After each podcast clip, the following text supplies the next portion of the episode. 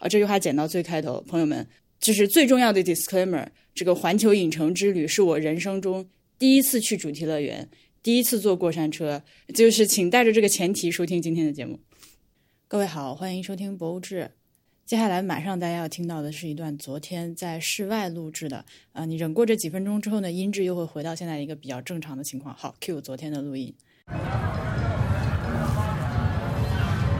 这个可能杂音还是有点，但是现场感应该是足的。是的，所以你现在心情如何？非常非常复杂。麻了，坐了九次 过山车。就是你要用“麻了”这种词来讲的话，它又它，我觉得它爆了，可能得拿稍微远一点，拿到。你拿着。如果只是以“麻了”这种，对吧？大家已经用烂的互联网词汇来形容我的心情的，把这个事情简单化。嗯。它还是有，它是一个 multi layer 的事情。闲者时间的感觉。对。嗯。就是我受到了巨大的冲击。博物馆行业完了，朋友们。博物馆都他妈去死了！Go fuck yourselves！我反而没有那么悲观了，我觉得是是有很多可以借鉴吸收的东西。我是这样的，听众朋友们，大家好，欢迎收听博物志。大家好，我是大西瓜，我是婉莹。啊，我在现在此刻在北京的环球影城。呃，我们先说一下利益相关啊。利益相关就是我们之所以能来环球影城，之前我不是放话说老子打死也不来环球影城。嗯。尤其是哈利波特那个，是呃，我说当时我说是来要给我那个要倒贴钱给我，我才愿意来的。嗯。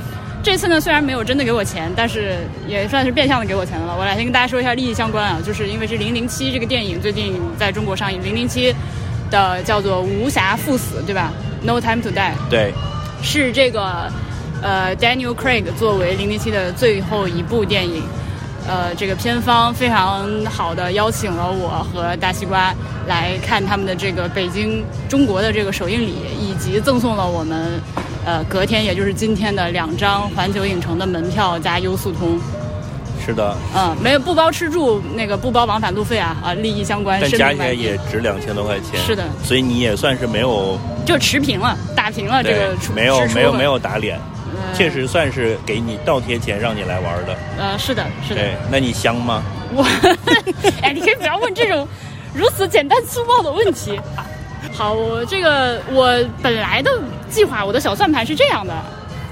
呃，就是看看看看零零七完了之后呢，录一期博物志，因为有很多那个电影是在博物馆拍的嘛，对吧？零零七其中也有一些呃很经典的那个电影出场的桥段，嗯。然后我想说，哎，这是一期节目。然后呢，转头再到哈利波特去录一期吐槽环球影城哈利波特的节目，嗯。这不就是是吧？一一鱼多吃。对。但是我现在觉得呢，环球影城居然可以录博物志的原因在于，这个地方它让我觉得博物馆行业。You doomed。我之前在长春不是去看了那个长春电影制片厂博物馆吗？我当时就有一种觉得被行业级别的碾压了，就是人家做电影的人拿出一点余力、溢出的一点边角的那个能力、塞牙缝的这个设计能力和组织能力、展览的能力，都能把都能比绝大部分的博物馆好。那到了这个 Universal Studio 就是。那是一个在这个行业里排不上号的水平的单位，然后今天碰到的是这个行业里的顶尖单位，顶尖的一个单位大单位。就我以前我们在节目里面说过的博物馆是吧？这个导览呀、展陈呀、路线设计呀、字体呀、字体呀，这个。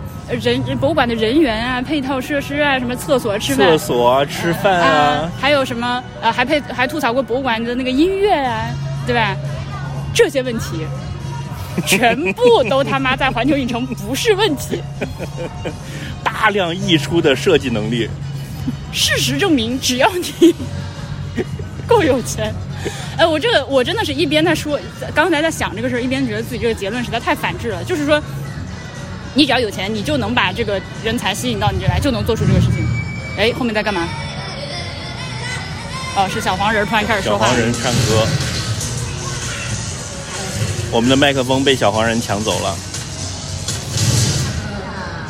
啊呀！啊！banana！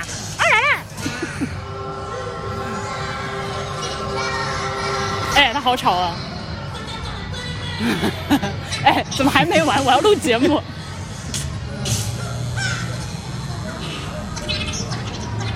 没有了，我觉得他在说脏话。对啊。好，他说完了。好。我们刚说哪儿？操！哦，对，就是我觉得这个结论呢，确实是可能太简单粗暴了啊。但是我就只能说，这个结论至少六成是成立的。就是你只要钱到位了，就博物馆都能做好。呃，昨天是这样的，如果我的记忆 serves me right 的话，就是我们大发，尤其是我，主要是我大发了一顿相对来说比较不理智的感慨，因为认为博物馆都可以去死了。呃，这个环球影城把什么事儿都做得特别好。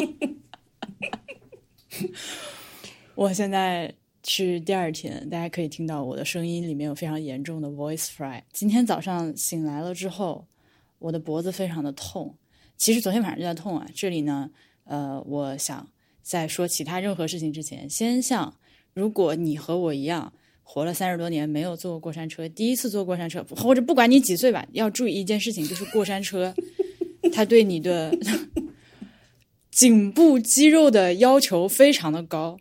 我理解到了为什么那些 F 一赛车手的脖子都那么粗，这个点也是很奇怪。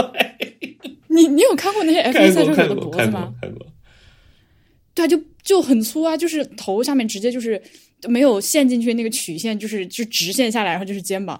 是因为 你在这个高速的这个这个这个变相什么这个运动中，真的是对这个颈部的肌肉。我现在脖子一圈肌肉，我甚至了解到了这些肌肉分别叫什么名字。它们里面现在堆满了乳酸。除了斜方肌这种是大家都听说过的之外，嗯，还有什么头夹肌、斜角肌、肩胛舌骨肌和胸锁乳突肌。我的这八块肌肉全部都在酸痛。霸天虎过山车。大家可以去搜一下那个视频哈。我昨天跟人说这是我人生中第一次坐过山车，然后大家都哦，你有这么大岁数了，居然头回坐过山车，而且我昨天坐了八个过山，各种各样的过山车。那个霸天虎过山车，它是我据大西瓜说，据大西瓜说，就是一般的过山车都是慢慢的先爬到一个高坡，然后靠势能给你往下坠，然后嘎嘎这样嘛？这个霸天虎过山车不晓得它是用的什么技术，我不了解。反正它是就是高速把你整个这个赛博坦星的技术。嗯，好的。呃，赛坦星它不叫赛博坦星。OK。哎，我我也我也变形金刚我不熟，也可能说错了。我它是高速的把你这个呃车给周出去，或者说是弹出去，就是扔出去，就上坡的这个过程在加速。我当时真的吓死。整个在这个一百秒的过程中，大西瓜在我旁边大叫 一句：“我我也不想的，我一开始是想不叫的，后来就是大概出去了，保持冷静，二点六秒左右，我觉得这个这个逼格我不要了。我我我第一次坐过山车就坐这种东西，真的是什么叫做？”初生牛犊不怕虎，什么叫做无知者无畏？他因为那个劲儿太大了，之后在某一个地方，我脑袋被甩了下去，然后就是脑袋就窝在自己面前，怎么都抬不起来，我根本没有那个机会去抬头，所以就是很难受，很难受。直到后面他稍微放缓了一下，我才想办法把头。那个，我想这样不行，我一定要保护我的颈椎，把头抬起来，就是靠在后面，紧紧的贴在后面座椅上，后半段才相对正常一点。如果大家要坐这个过山车，或者是其他类似就是原理，有那种一上来就加速很快让你出去过山车的话，你要保证自己从最开始就整个后背、脖子、脑袋紧紧的贴在靠背上，那个不然的话，你就会像我这样被甩的这个脑袋，就是第二天，我怀疑我到明天这个脖子也好不了。但是昨天到了晚上，我问你说我们要不要再去做第二次的时候，我觉得你是有认真的思考这个问题的，你并没有像现在这么斩钉 截铁的就认为老娘再也不做了。我觉得那个时候你还处在那种快乐的兴奋当中。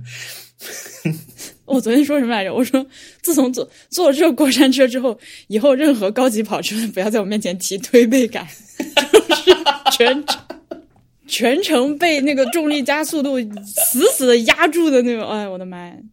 好，我们还是稍微有一点逻辑吧。这个环球影城呃，相信大家也都已经听说了它的存在，是吧？它的具体的位置是在北京的一号线，呃，就一号线和八通线曾经是要转转乘的，可见我多久没有来北京了。然后现在一号线是你直接往头坐，坐到往东一直坐到顶，坐到底就到了这个环球影城的这一站。然后你出来了之后呢，呃，因为我也是第一次来嘛，所以其实有点迷糊。它是这样的，就是你出了地铁站之后。你的面前直接就是不需要再走什么路啊，你的面前直接就是这个环球影城的这个度假区。进入这个区域是不收钱的，就你任何人都可以随时来，在这个外面逛一逛。它有很多商店，有饭店，也有那个环球影城的酒店，这些地方是不需要门票的。只有你呃想要进去那个玩那些项目的那个主题乐园，那个是需要买票的。它是这么一个关系。包括这个环球影城的影院，就是我和大西瓜去看《零零七》首映的那个影院，也是在这个收费的区域外面的。这个是它的位置的信息。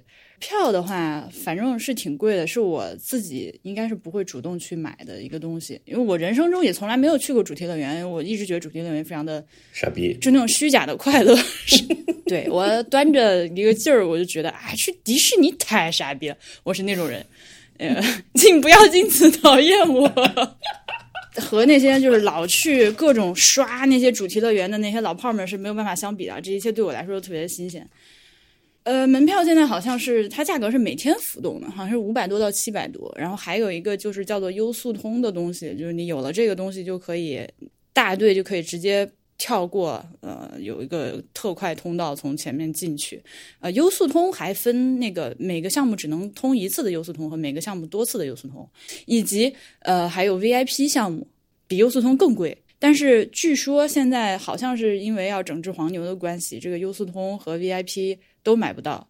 我翻了一下他们那个购买的那个日历，就是一直到明年都没有，可能过段时间会再有吧。所以大家也是提醒一句，不要相信黄牛。这个优速通我也看到有人在网上发攻略，就是说你只要清早就五点多去排队是可以买到的。但是据我又做了一番调研之后，它是这样，就是它不一定今天是否发售，而且每一天发现场发售的量也极其的有限，所以我不认为大家就是值得现在，除非你是一个就是这种。主题乐园狂热爱好者，你真的不值得在现在这个阶段就早上五点多去强行排队买这个优速通。万一你没买到，你岂不是很不爽，对吧？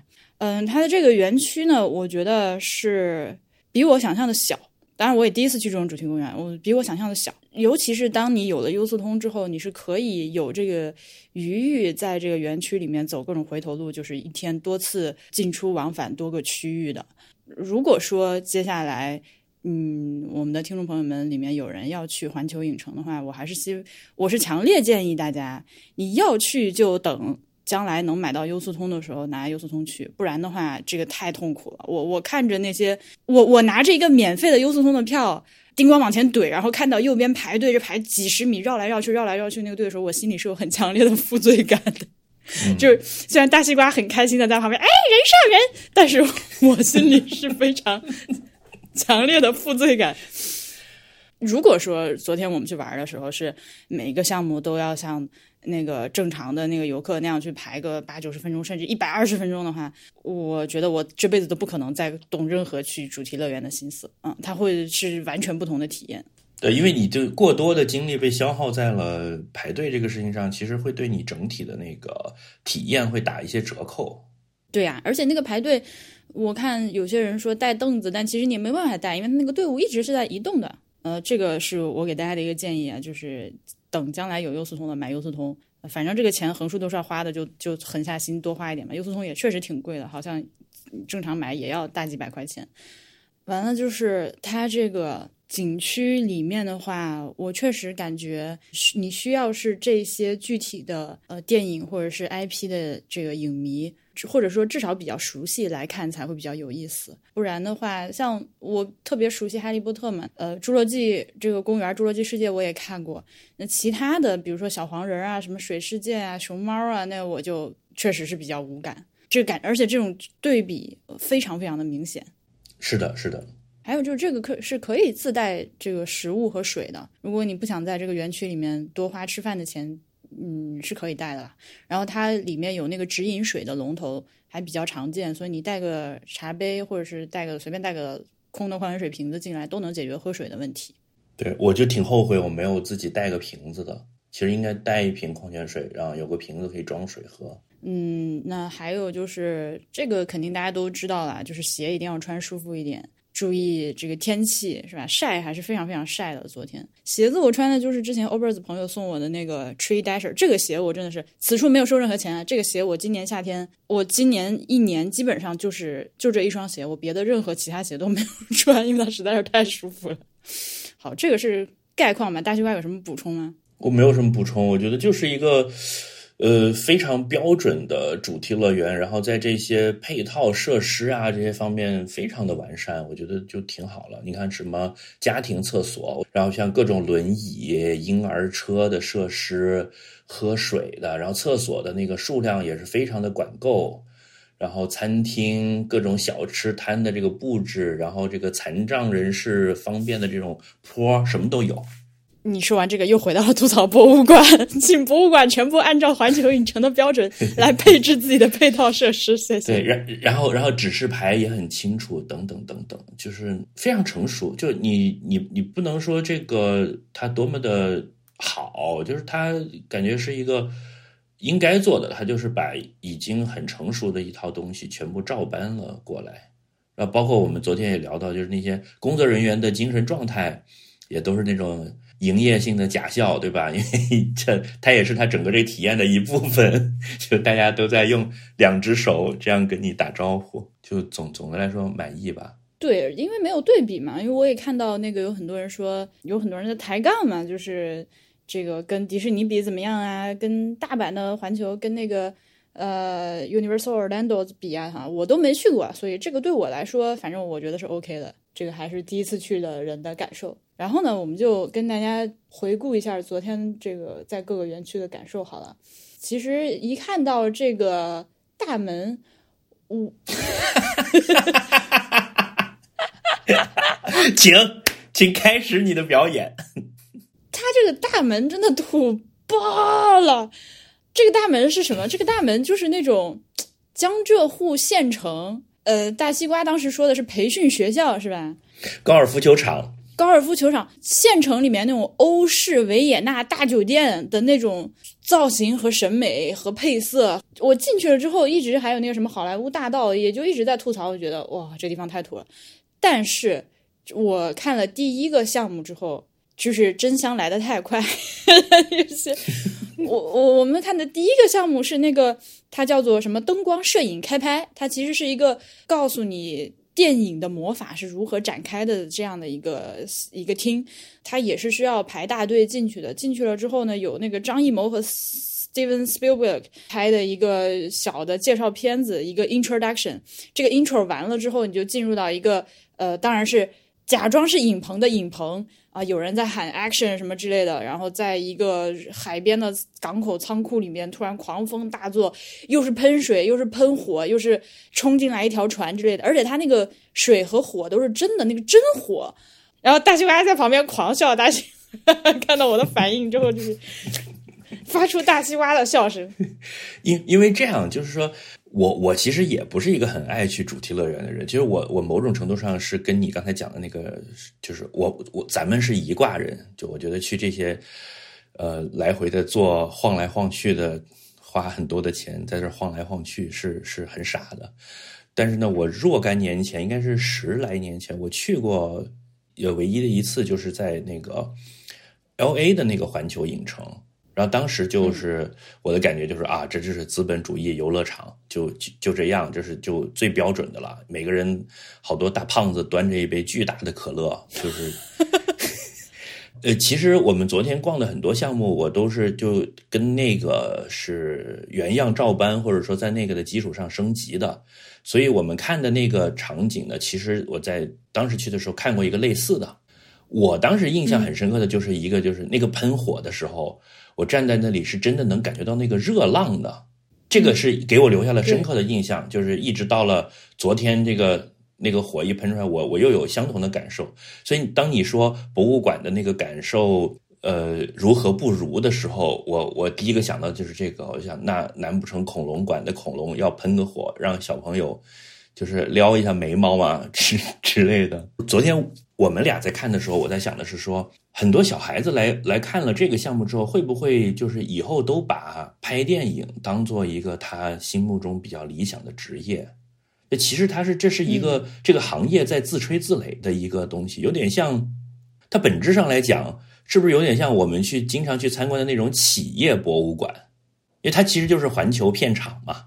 他把片场开放给观众来看，对，就他就跟你去参观了茅台的酿酒工厂，呃，或者参观了什么汽车厂的这个生产线，其实是一个意思。只不过因为他这个行业的特殊性，他就是去所谓的梦工厂，他是他是造梦的，所以他给你带来了一个梦幻的感受，这是他的工作。所以对于我们这些呃。不是这个行当的人就会觉得哇，好神奇，好厉害，是因为正好掉进了他的擅长的领域。对，就是如果说我们要把这个呃环球影城和博物馆对比哈，我现在就是第二天已经冷静下来想这个事情的话，我们再复习一遍成为一个博物馆必要的条件啊。首先它是非盈利性的，就环球影城就不符合条件了。再有一个呢，它要满足那个四大功能，呃，收藏、展示、教育、研究，呃，收藏可能有。但是这个里面，环球影城里面其实它并没有展出什么，比如说像当时是就拍摄的是过程中的一些手稿呀、设计啊、原画呀、这个服装啊、这个器材这些都没有展示，对吧？它其实没有展示这些，所以它有没有收藏我们就不知道。但它展示的这个部分，就是把博物馆的展示功能放到了最大，基本上就是你能你想在博物馆里面体验到的那些，不管是沉浸式的体验，或者是互动的体验，或者是怎样。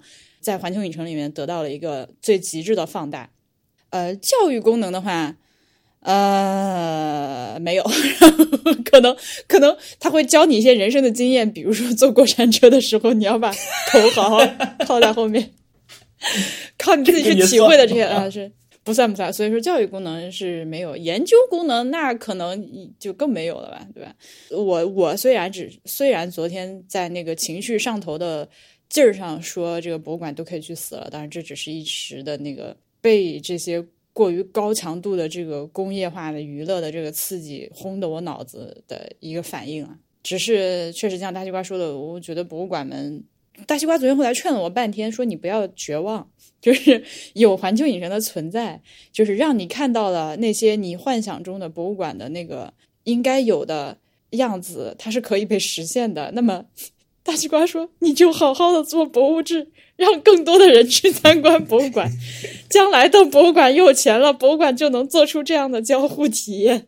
”不是，因为我我其实就是昨天跟你说完这番话之后，其实我一直在在思考这个事情。就是你你讲，就我们就这个话题做了一番简短的。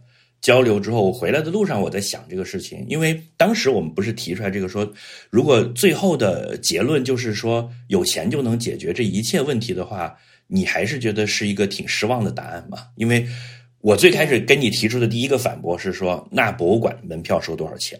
十块二十？你现在浦东那个一百块钱还有人骂呢，还说还嫌贵呢，因为有很多。低收入人士就没有办法看了，那你把人家排除在外了。那环球影城的门票是多少钱？我们昨天拿的那个呃优先 pass，如果加上门票的话，理论上已经超过一千块钱了。那我当时不是第一个跟你提出的问题，就是说，如果我博物馆一张门票卖一千块钱，博物馆是不是也可以做这么好？我相信是是的，是可以的。对，但这里面有很多的问题啊，就是比如说，首先，博物馆它是一个绝大部分博物馆是公立的非盈利性的机构，对，它不能收这个钱，决定了你门票不可能收这个钱。再有一个就是大家去呃博物馆参观和去这个主题公园参观，你的诉求和期待完全是不一样，是不一样的。对，还有就是，嗯，当然这是一个呃是先有蛋还是先有鸡的问题，就是你去了这个环球影城，你就知道你肉眼可见它成本有多高，对吧？对，就知道他花了多少钱。昨天不是一一直我都在很鸡贼的算算成本嘛，我就想，对，他多少钱拿了地，然后盖这些房子多少钱，然后员工大概工资多少钱，他多少年能回本？有没有中国公司有可能在多少年之内也做这么一个东西出来？我我我其实一直在盘算这个东西。我觉得，哪怕是像我这种对这些问题比较不敏感的人，我只要看到了它这个肉眼可见的这个成本之后，那我也可以理解它这个票价。那它确实要卖大几百块钱，而且你进来之后，它要疯狂的想办法让你去餐厅吃东西，去买周边，这样它才可以回本嘛，对吧？那对，确实疯狂割韭菜。嗯。那说到周边的话呢，呃，在环球影城回来了之后呢，让我有另外一个感受，就是我可能从此以后很长一段时间都不会再骂博物馆的周边垃圾了。就是 事实证明，当你有钱到像这个电影行业是吧，而且你有足够的这个这个负责搞创意的、搞文创的这个人的情况下，这个周边产品还是那么垃圾。我我们昨天看了很多的商店，尤其是其实我是。持币者，而且这个想花钱的心情非常的，就是我很想花点钱在买哈利波特的周边，因为我毕竟是一个超级铁杆的哈利波特迷。呃，但是我逛了半天也买不下手，就是因为我觉得，哪怕排除掉我是个原著党这样的这个前提的话，它的那个周边做的质感都太差了，我我我。不能接受，所以就现在回头再看博物馆的那些周边的话，有的甚至我觉得 要比这个环球影城的是不是还好点儿？然后参考我和默默在宁波买的那个东西啊，然后去看这两期节目哪个上。博物馆们，广大的中国的博物馆的文创商店们，我现在理解你们的心情，我为之前在节目里面疯狂的喷你们，向你们道歉。我我昨天就是。呃，各位听众朋友们，昨天我我陪着婉英，我们俩一块儿去的，然后一天之后已经非常的累了，然后一天坐了八个不同的过山车，然后到最后准备出来之前就会有那个商场，我们就一个一个的逛过去，我能明显的感觉到，就是婉莹在那个里边转悠，就是特别想买一点东西，因为我我也在这个努力的。我们俩已经自自然而然的形成了一个没有人理我们，但是我们形成了一个想买的游客和使劲在哈 sell 的这个销售人员的一个组合。我说：“你看这个怎么样？这个还可以，这个不是很丑。这个回去你看你穿不了，你可以挂在墙上啊，对吧？”就是发生了一系列类似这样的对话，我能感觉到每一次婉莹眼眼中都先是希望的亮光一闪，然后慢慢的暗淡了下去。就拿起来 看一眼，按淡了下去，然后又再去看下一个，然后就是真的想买，但是真的买不下手。他他其实把那个购物环境营造的非常好了，就是像我们这样被甩了一天之后，你这种高强度的视觉加全身心进入式的轰炸之后，你是很很容易买他那些东西的。对，而且我还真的蛮想买个小纪念品，然后我也想买点东西回来送听众、送朋友之类的。但是我就啊，觉得这个东西丑啊，拿不出手。我昨天就是看了半天，终于有一件让我比较心动的东西啊，就是一件那个 T 恤衫，它是一个哈利波特主题的 T 恤衫，它印的是那个火点地图 Marauders Map。他说它是一个 Sun Activated Design，就是你照了太阳之后，它会有一些图案显现出来。呃，就是火点地图上那个脚印，一晒太阳会出来。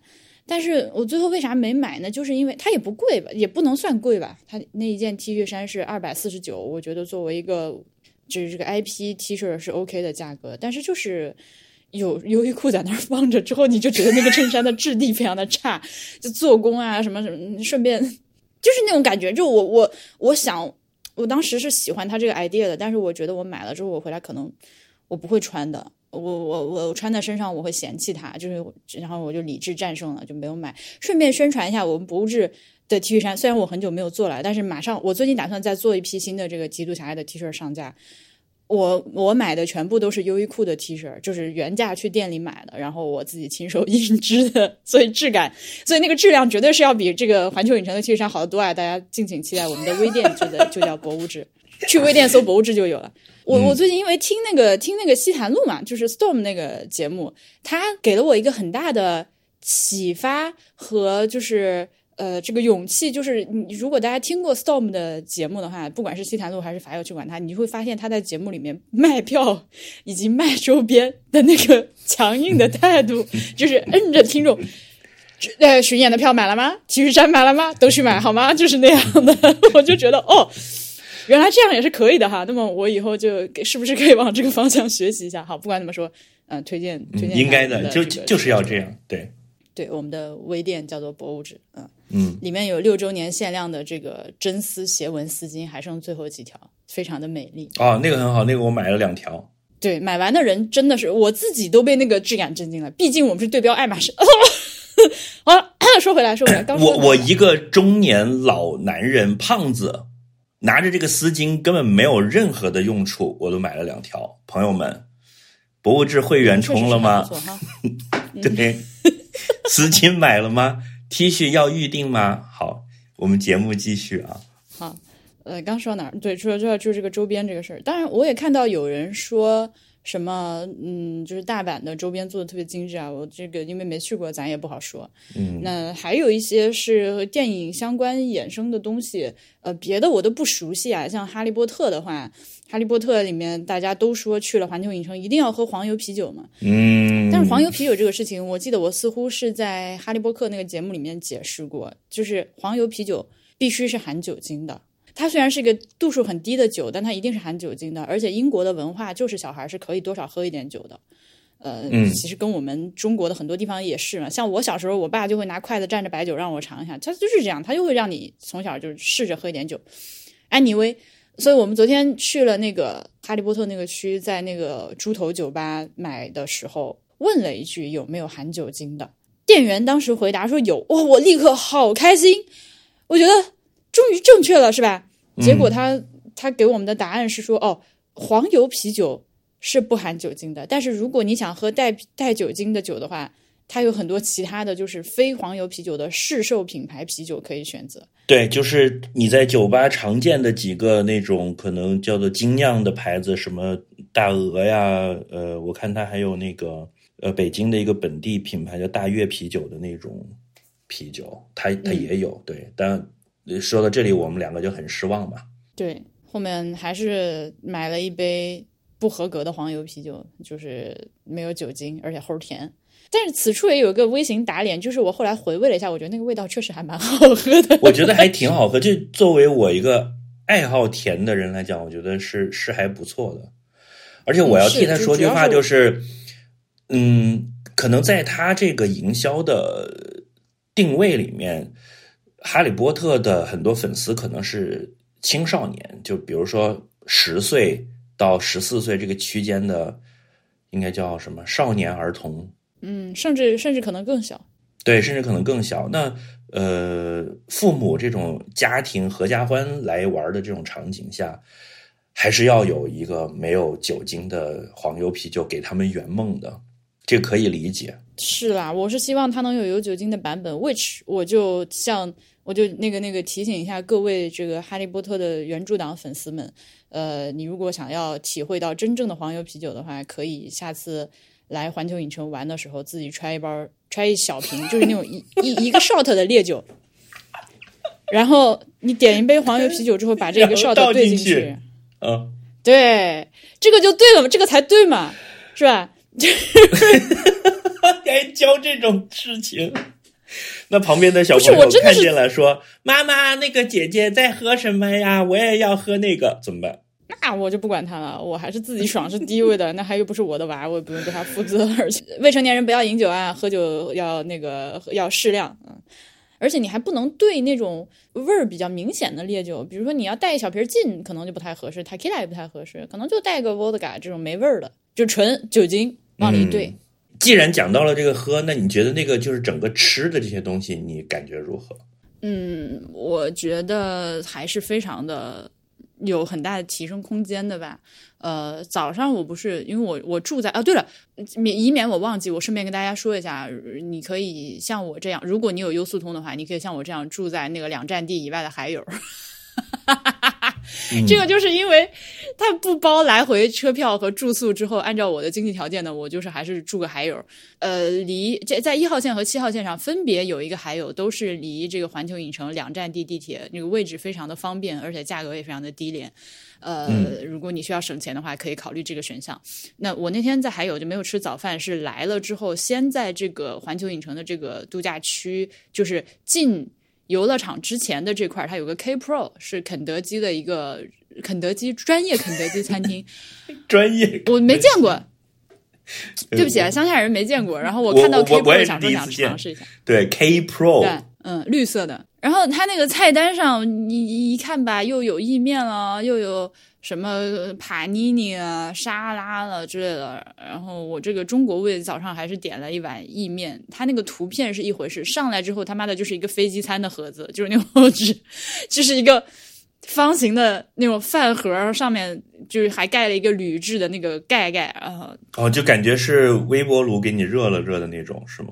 就就是它就是微波炉热了一下，肯定就是微波炉热了一下，呃，然后是六十八块钱这样，pro 了一把，对，pro 了一下，然后里面的食物的话也都我觉得很，它全部都是那种快餐，就是太太粗糙的快餐，呃，我觉得凭良心讲，昨天吃到的不管是这个 K pro 还是里面的什么呃什么羊肉咖喱饭之类的，都不能算难吃，是。OK 的，嗯，我昨天没有吃到任何想让我摔掉啊，这个东西好难吃好难喝，那是没有。但是我觉得它至少可以在园区里面提供一些吃真正的饭的选项吧。据我听说和观察下来，可能全球的这种主题乐园，哪怕甚至在迪士尼里面都没有 Fine Dining 的餐厅嘛，对吧？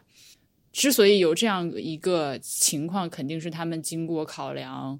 之后认为 fine dining 或者都不用到 fine dining 嘛，就是那种正经能点菜的馆子是不适合这个这种商业模式的啊。但具体为什么，我是暂时想不到。可能让你早点吃完了，快点去玩吧。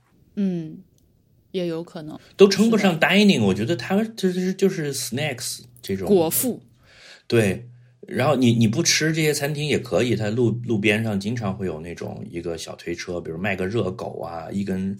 烤香肠啊，然后北京的特色的就是我看到有烤烤肉串的了，可以，而且价格我觉得也还行，因为之前也听说了，就是也在那些什么小红书上见过，就是说一开门就有人抱怨很贵呀什么之类的，所以我其实昨天是怀着我们俩要人均一百五，就是一顿奔着三百去的这种感觉的，但其实我们吃下来也就是。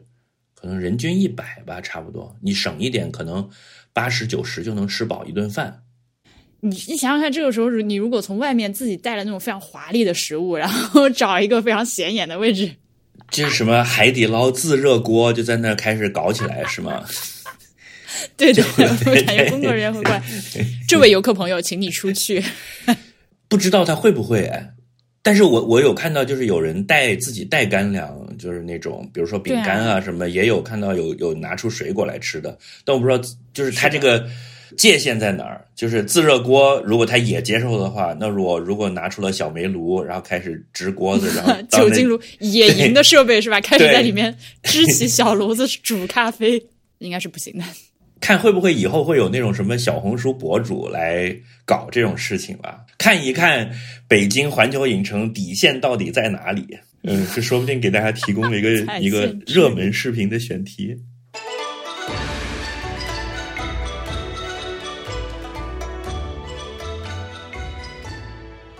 那么广告来了。对，既然说到要鼓起勇气做广告，今天我们也有一个小小的广告，那就是大小咖啡和三顿半合作推出的一款零号咖啡，它叫做 Lift Up 提气儿。对，或者 因为大小咖啡是一个北京的咖啡店嘛，是这个名字被你念出来就是提气儿，所以呃，用北京的念法应该叫提气儿。啊，是的，是的，对，它的名字就叫做提气儿。的一个限定咖啡，其实呃，三顿半和很多不同城市的这个咖啡店都有这种一起合作出的联名咖啡啊。但今天我们要给大家推荐的就是来自大小咖啡的这个呃很漂亮的深蓝色、海蓝色的小罐子的的 Lift Up。但是这个咖啡，我我我喝了，我老老实实的喝了一阵子。呃，我首先呢必须得跟大家那个诚实的讲一下我的反馈哦，因为我个人是很喜欢喝浅烘的咖啡的。呃，我比较喜欢咖啡里面那些柑橘啊、花香啊、莓果啊这些呃风味，所以提气儿这个咖啡对我来说呢，它是相对来说比较中度烘焙的。但是如果你是像我一样不喜欢酸味的咖啡呢，那这个呃中度偏深烘焙的咖啡就很适合你，因为我第一次喝到的时候，对波比当时其实是喝了一口说，呜，好喝。嗯，因为我不太喜欢喝酸味的咖啡，所以。这这个这个咖啡第一口就击中我了，嗯，它主要是呃，这个豆子是来自云南德宏的，呃，处理的方法呢是甜酒曲蜜处理，我也能感觉到它有比较明显的这个呃红茶呀、巧克力啊、焦糖啊这个倾向的呃香气，所以如果你是比较喜欢这种口味表现的咖啡的朋友，就是可以选择买它。大小咖啡，因为明天就双十二了嘛，他们还是有一个折扣的，原价是将近一百四，现在打完折是一百二十五。呃，如果大家呃愿意的话，请选择使用博物志的这个淘口令来购买。那么购买方式呢，就是请大家在本期节目的 show notes 或者是置顶评论中复制博物志的专属淘口令，然后打开淘宝 app，这样你就可以直接看到呃这款咖啡的购买页面了。如果你使用博物志的淘口令购买呢？我们将会从您的这个购买中获得一些返利。对的，对的，我们就是网络乞丐，我们在线营业，请大家支持一下我们，让今年年过得好一点。那么就感谢大家支持博物志，也感谢大家支持大小咖啡。我们下次广告再见。下次广告再见，还行。接下来我就重点说一下这个《哈利波特》好吗？其他的也就无所谓了，就是对 反正对我来说是属于相对来说比较无所谓的东西。这个《哈利波特》呢，嗯，唉，就是《哈利波特》今年整个就特别火，你发现没？我不知道为啥。你看，我们昨天在整个园里面见到的游客里面，大概差不多有三分之一的人穿着跟哈利波特有关的衣服吧，或者至少围了一条围巾这样子。对他有一些小，他哪怕如不是穿全套巫师服的话，也有一些小小的这个元素在自己身上对，比如穿了一件 T 恤之类的。对，我觉得今年可能是不是一个是环球影城，然后还有一个是有一个那个是腾讯还是网易那个手游，我都不知道是谁搞的那个哈利波特那个手游，那个游戏也带了一波这个哈利波特的热度。就之前一直有很多的这个听众朋友，尤其是非常关心我事业发展的，就来跟我说，你作为一个哈利波特相关的主播，难道不应该去搞一下这两个项目吗？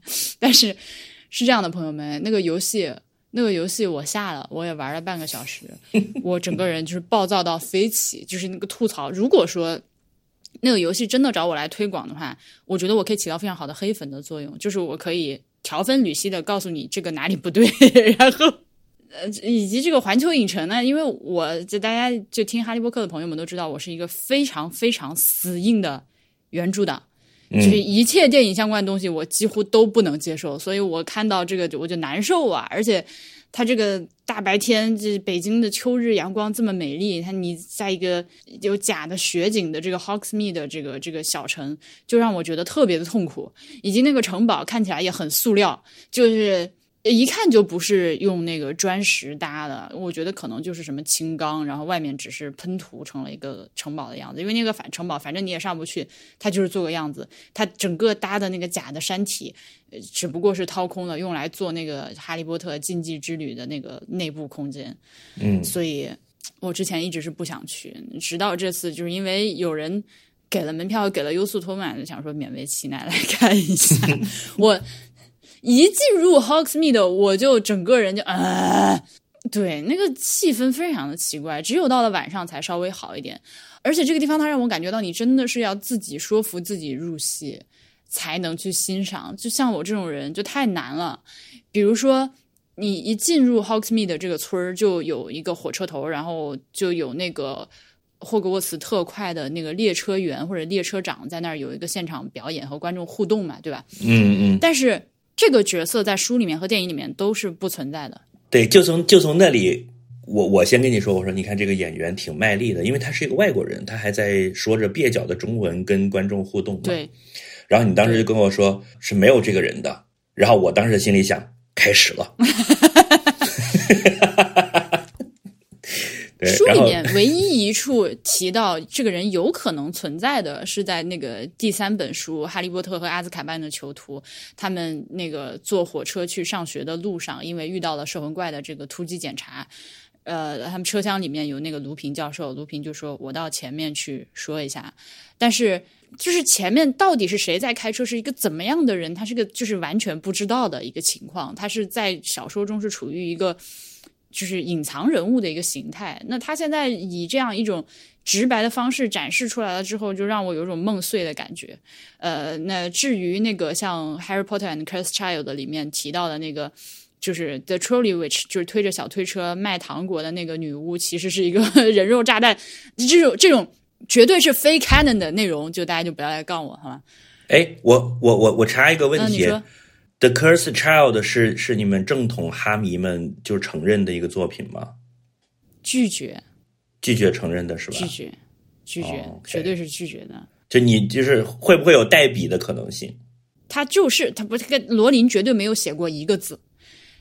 那本书虽然说在封面上大字写着什么 J.K. Rowling 的名字，然后在所有的宣传，就不管是那个书的宣传，还是这个，因为它其实是个舞台剧嘛，在这个剧的宣传中一直在说什么 J.K. Rowling 就是非常非常的 involved 呀，每一步都有参与啊。但是我相信，只只要你是一个真正的 Harry Potter 的读者，你看过这七本书，你再去看那个剧本，就是你用屁眼，然后用屁眼这种词，就是 你想都不用想就知道这个绝对不是 Rowling 写的，明白了可，能是他写的。嗯，他就是哈利波特世界里面的健怡可乐，它也叫可乐，也是哈利，呃也是可口可乐公司出品，但它不是可乐。好了，这这也是我的星战这也是我的私人恩怨。对，星战的七八九也是不算的，朋友们。星战只有一二三四五六你知道星战曾经出过一个圣诞圣诞特辑吗？啊，对，那个也完全不算。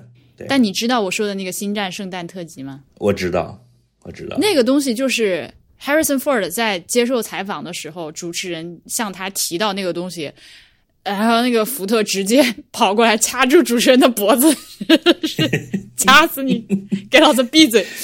这个 Curse Child 的地位在我的心中就是就是我就像哈里森福特一样，你跟我提这个，我过来就是要掐死你的那种。好的，我明白了。嗯，好，那还有对，还有一些例子，举个例子啊，就是那个呃，这个火车头的正对面就是那个呃 Honeydukes 呃蜜蜂公爵糖果店。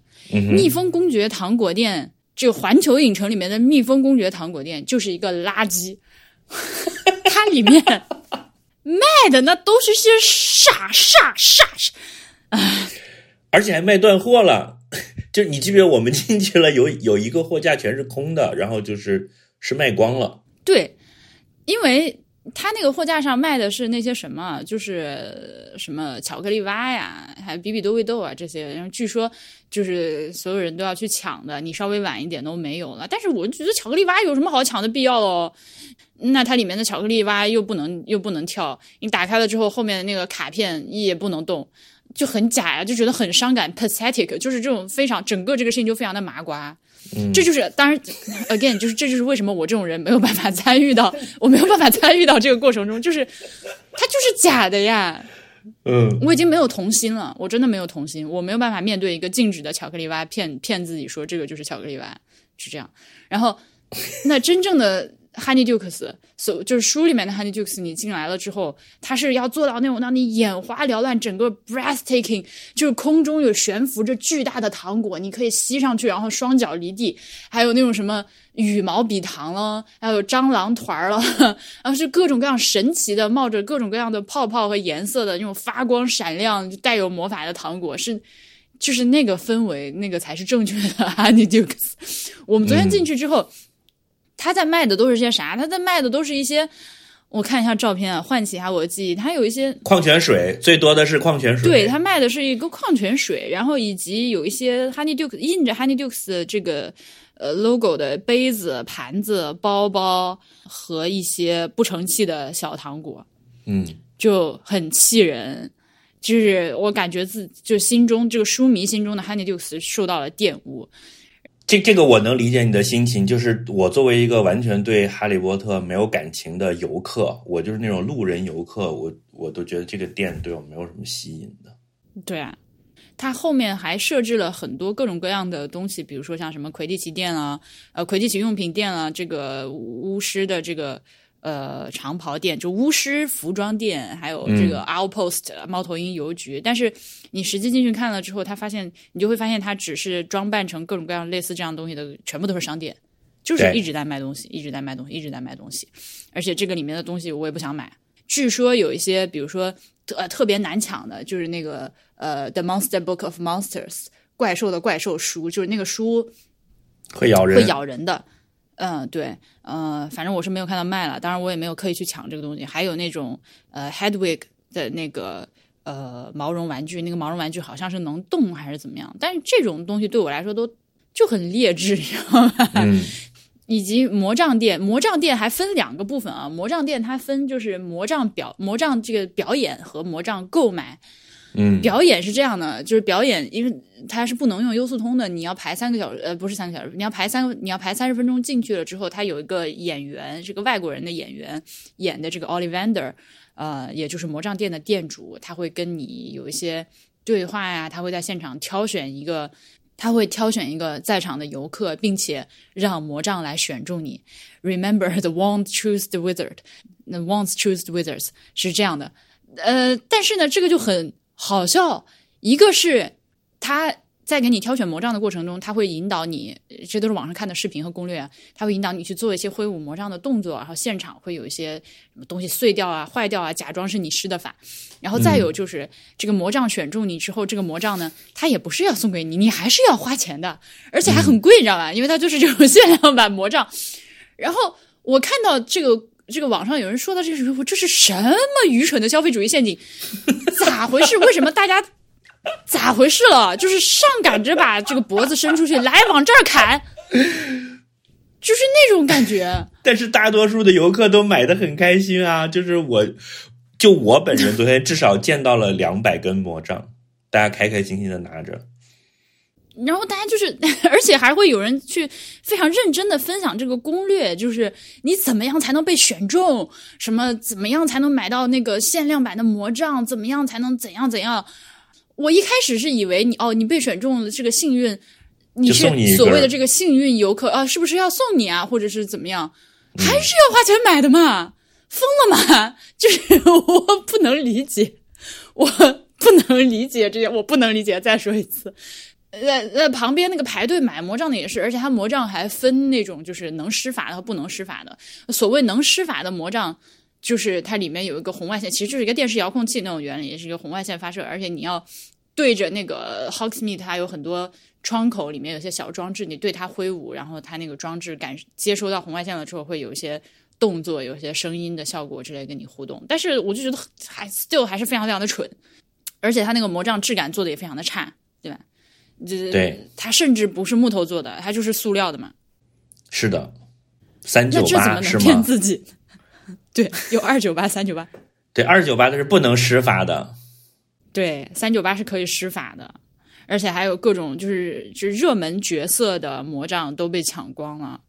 我就觉得大家卢平教授的是没有没有的，然后那个那牛五方的也卖完了，我就认识这俩人。对你就更不要提那个 Harry、Hermione 和 Ron 的，然后早就没有了。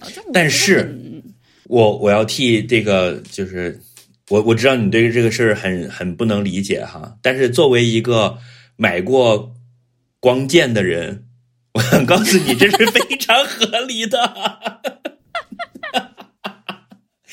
一根光剑一千多呢，可以亮起来，当，嗡嗡嗡嗡，可以发出这个声音。对，所以但是、啊 那个光剑也分很多不同的品种，就我怀疑他们都是那个 idea 是是一样，非常能够对得上。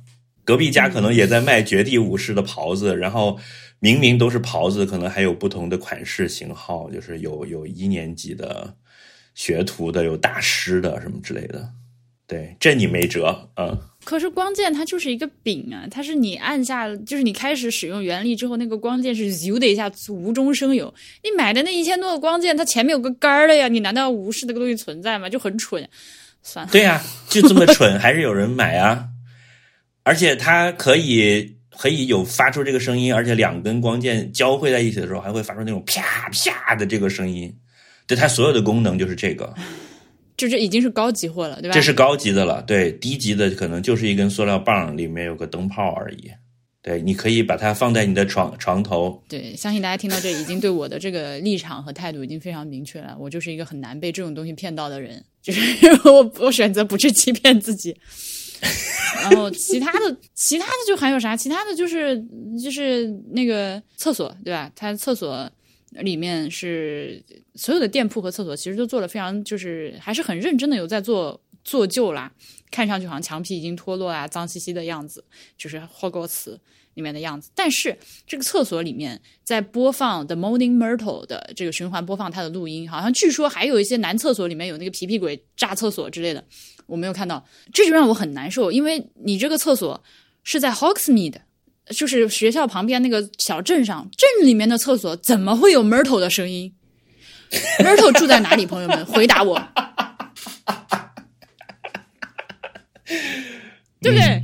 啊，是是是是是，Myrtle 的 Myrtle 的点在于哪里？Myrtle 的点在于你尿尿的时候，它突然冲出来吓死你，然后 对着你对着你转来转去哭唧唧。正确的做法应该是在 Hogwarts 那个城堡里面的厕所里面，当你在尿尿的时候，突然间这你前面的这个门上有个投影的一个鬼，一个女鬼出现跟你说话，这个才是你如果做到这个，我给你打满分。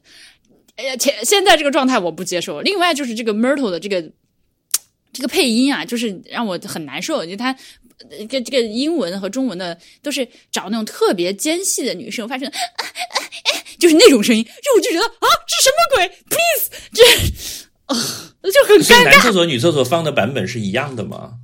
应该应该是吧很尖细的，有很多气声，有很多喘，有呃，很多、对，就是 是它中文叫淘金娘是吗？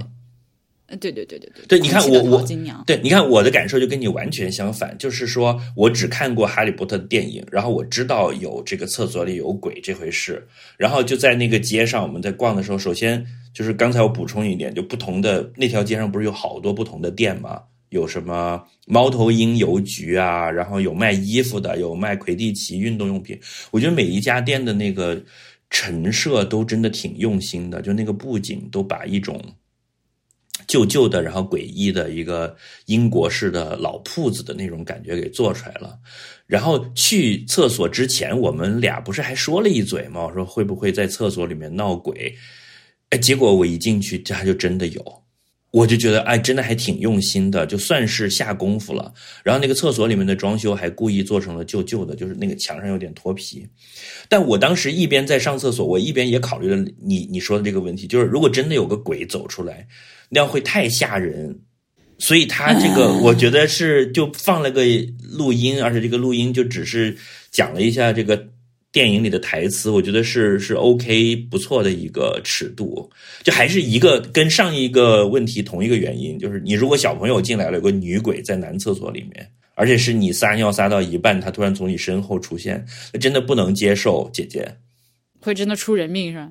是啊，所以 我我我还是给他打打高分了。我觉得这一趴是做。我觉得这个就这个就像什么啊？就是我不知道大家，我发现就是比如说听播客的朋友们都有一个呃普遍的反应，就是说你可能很喜欢一个播客，很喜欢一个播主啊，他说什么你都觉得特有意思，听这播客特别长见识，直到有一天他说到你的专业，有外面就是有一次 对对对是这样。对吧？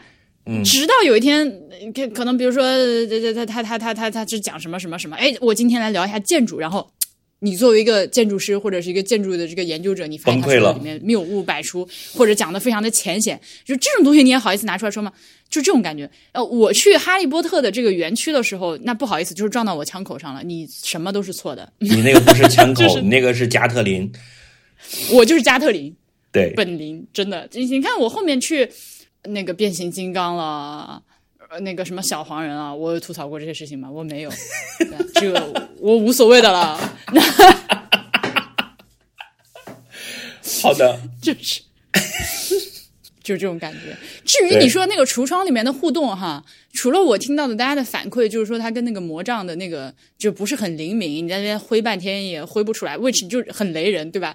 因为挥的人太多了，我要是那盆花，我都忙不过来了。就是你挥一个魔杖，我就伸缩一下，对吧？后外面恨不得七八个魔杖对着我在这怼怼怼，我怎么办啊？我所以说，对，这是一方面，这是一方面。另一方面就是，我觉得他那个做的还是太糙了。还是糙了一点好比说。，对啊，我们在那个书店门口看到的那个呃，那个 Gilderoy Lockhart 的那个各种书籍，他他确实是摆了一个相册，里面放了一个呃那 Gilderoy 的一个活动的照片。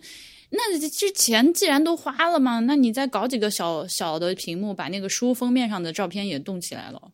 呃，你如果让我来看的话，看哈利波特，我就会挑这种刺儿，我就觉得哎呀，还是不到位，还是应该再努把力。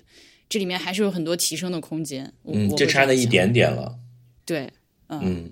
好，然后这条街上就是这些进去了之后，口风就不一样了，朋友们。这他是这样的啊，就是我为什么说坐了八个过山车呢？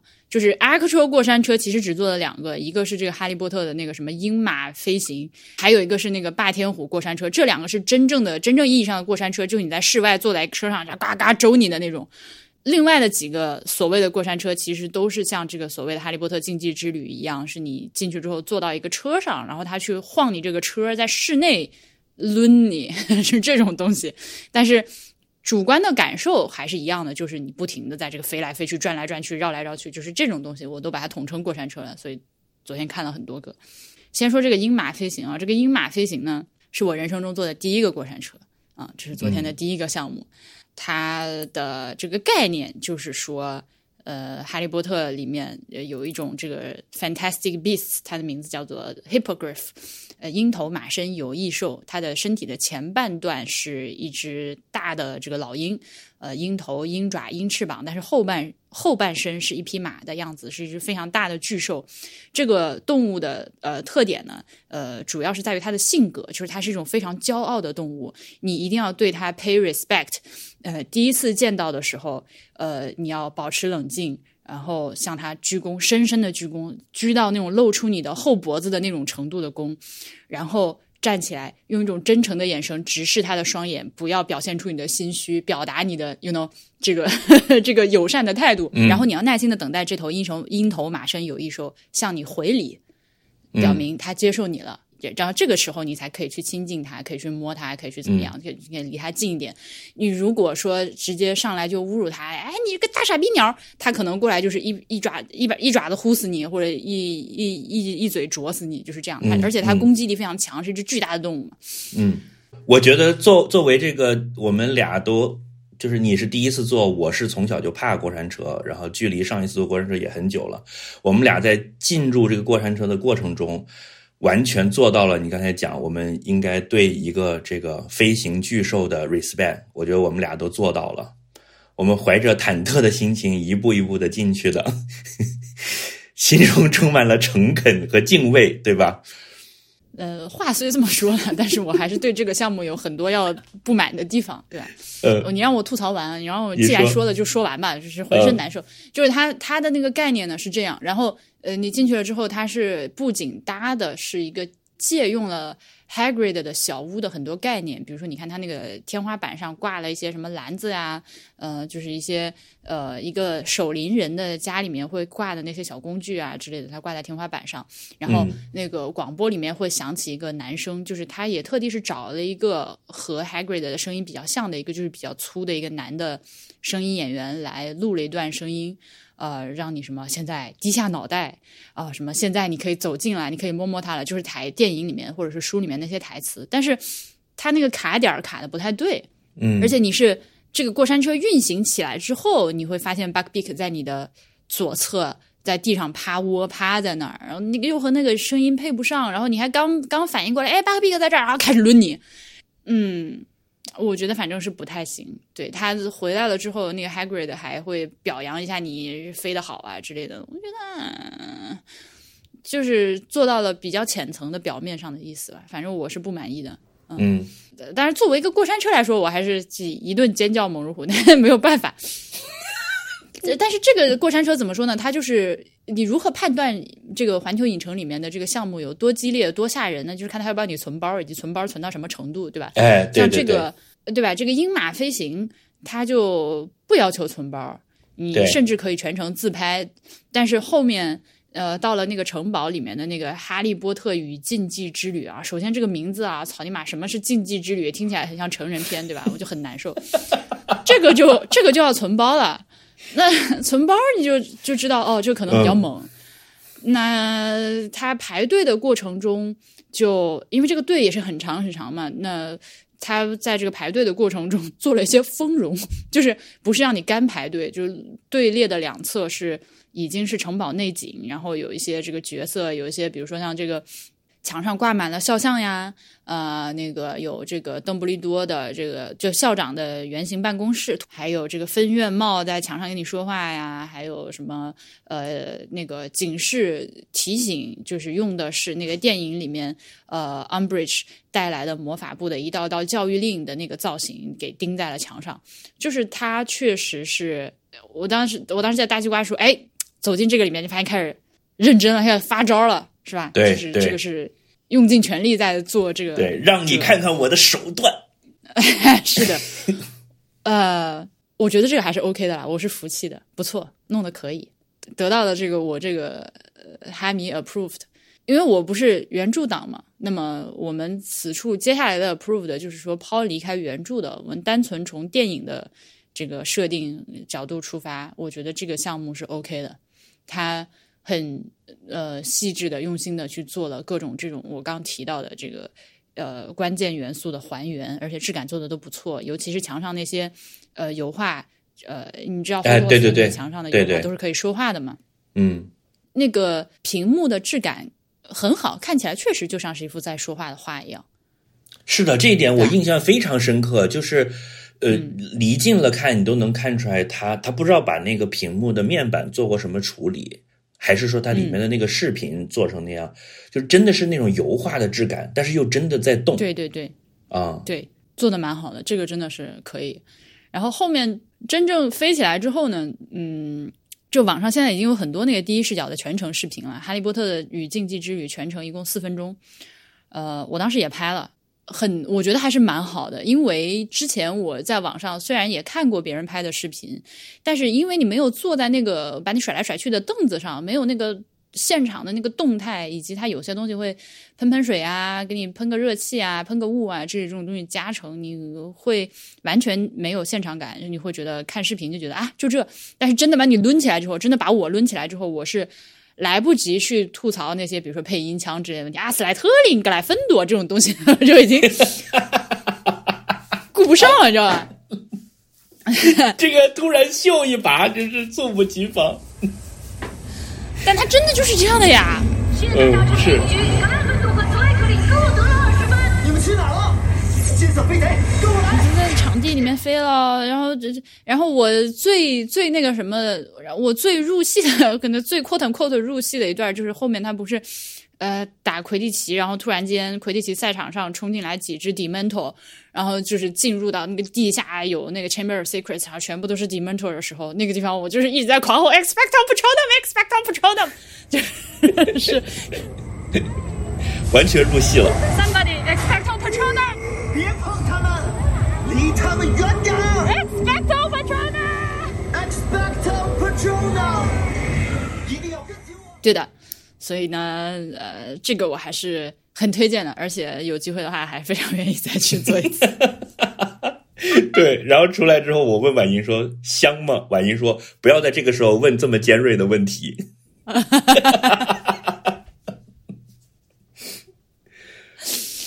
哎呀，叛教了，叛教了，原著党叛教了，就是那个。我我是我是觉得中间那一段真真的那个感受是完全像我骑着扫把在天上飞，然后跟着 Harry 和 Ron 在一起在在搞这个事儿一样，就那种感觉很好，就真的沉浸。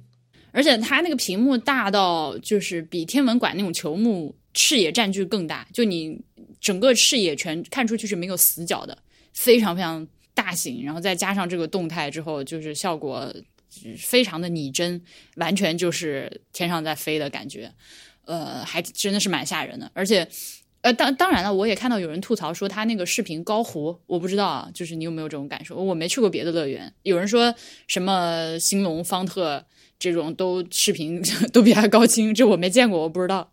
我觉得挺高清的呀，我就是。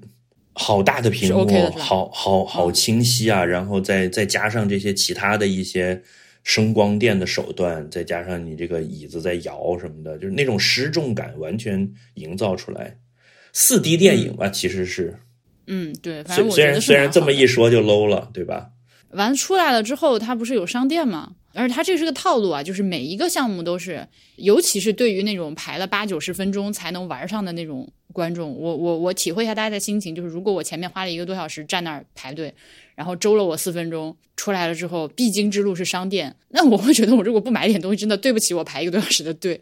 嗯，但是我出来了之后也是非常认真的把这个哈利波特的商店逛了一遍，我就是啥也买不下手，就太太糙了，太次了，就是不行，我觉得很遗憾。我还蛮想买点东西的，就哪怕我没有我我觉得，我觉得如果你往前倒十年，或者说我如果是一个哈利波特的影迷的话，有那挺多东西我想买的，就那些衣服呀，什么校服呀、帽衫啊，甚至很贵的巫师袍都有可能。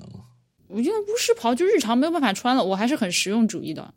哦，除了刚刚那 T 恤之外，我还有一件很想买的衣服，就是一件毛衣。嗯那个 Harry 他呃，就是 Weasley 太太每年圣诞节都会亲手给全家人织一件呃。绣着呃胸口织上了他的这个姓名首字母的一件毛衣嘛，那 Harry 也被他纳入了自己家庭，就当干儿子在养，呃，每年都会给他织一件。商店里面有卖这个，呃，写着 H 和 R 的 H，也还 H 就是 Harry，R 就是 Ron 嘛。哦，那个毛衣我好好想买，但是我而且一个摸了蓝色，一半天，个我觉得红色。呃，对对对，CP，我摸了半天，我觉得它那个毛线太糙了，就是不好。那个还是原产地苏格兰的呢。对，是苏格兰产的，就是我就很想买，就纠结了半天。但我想那个，因为我对毛衣要求也比较高，就是我现在的毛衫儿都是那种能贴身穿一点都不扎的那种毛衣，那个一摸就很扎手。我一想到要穿它就难受，我就肯定不会穿，我就不要花这六百多块钱去买。嗯，所以我现在有可能自己抽空自己给自己织一件 纯手工制作的带着爱心的周边，就只能自己做了。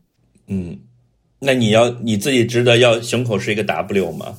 嗯，可以啊，可以啊，我觉得可以。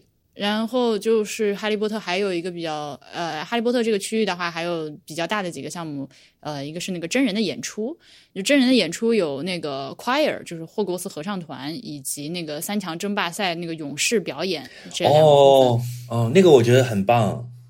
他的那些所有的这个环球影城的表演的时间安排，你都可以在这个环球影城的小程序上看到，还是很清楚的。呃，我觉得这个做的也很好，是吧？博物馆对都对学一学，看一看。呃，他这个演出里面全部都是，首先是外国演员，然后他们很努力的有在说，可能有点蹩脚的中文，不管是说还是唱，都是 live 的，全开麦现场演的。我觉得这一点我就已经非常的尊敬了。呃，因为有一些场景，它实际上是可以对嘴型放，比如说我们去了后面去了那个《欢乐好声音》那个剧场，Sing 那个剧场，对，那个演员全部都戴着头套，打扮成动物的样子在那儿唱歌。他不开不全开麦是一点问题都没有，他就就放放录音就行了。但是人家都是真的在唱，真的在跳，非常激烈的表演。是的，哇，那个就是 Pro，我是很尊敬很尊敬的。但是后面，但是 对不起，但是来了 Choir 的几个人年纪太大，对不起，显然已经毕业很多年了。槽点竟然在这里，始料未及，我靠！啊，这一看就是跟我岁数差不多的，对吧？完了，呃唱的歌吧，他们也没有唱校歌，呃，唱了一个 Double Double Toil and Trouble，、这个是《麦克白》里面的一首歌，是被这个电影借用，然后他们唱了这个，然后还唱了一个什么 Can You Fly Like a Hippogriff 之类这种，也是电影衍生曲。呃，是四个人，四个人啊，分别就是 S A T B 这样的一个设置，呃，两男两女，分四个人分别来自于四个学院，呃，手里还拿着一个青蛙的这个就是人偶手偶傀儡这样，而且他一边唱一边还有、一边唱一边跳，还有 B 故事嘛，对吧？就是这个角色之间有一些 beef 啊，互相瞧不上啊之类的，争争咖位啊之类的，对我我觉得这个真的很好。好用心的演出，对。所，以怎么说总总的来说，我还是觉得很是很好的啦，但是还有改进的空间。你比如说选曲啊之类的，嗯、他他他选的唱的歌都是英文歌，我觉得应该就是，嗯，他其实是在这个 Universal Orlando 那边就已经创作好的好的歌曲，嗯，呃，直接拿来唱，嗯，甚至演员可能都是从那边调过来的，我觉得。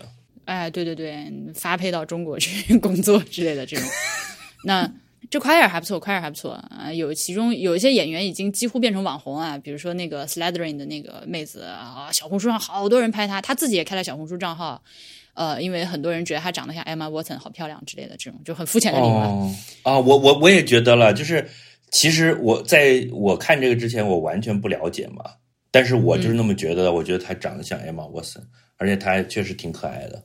呃，以及后面那个三强争霸赛那个外国学生入场表演，哦哦，那个，哎呦，那个就是，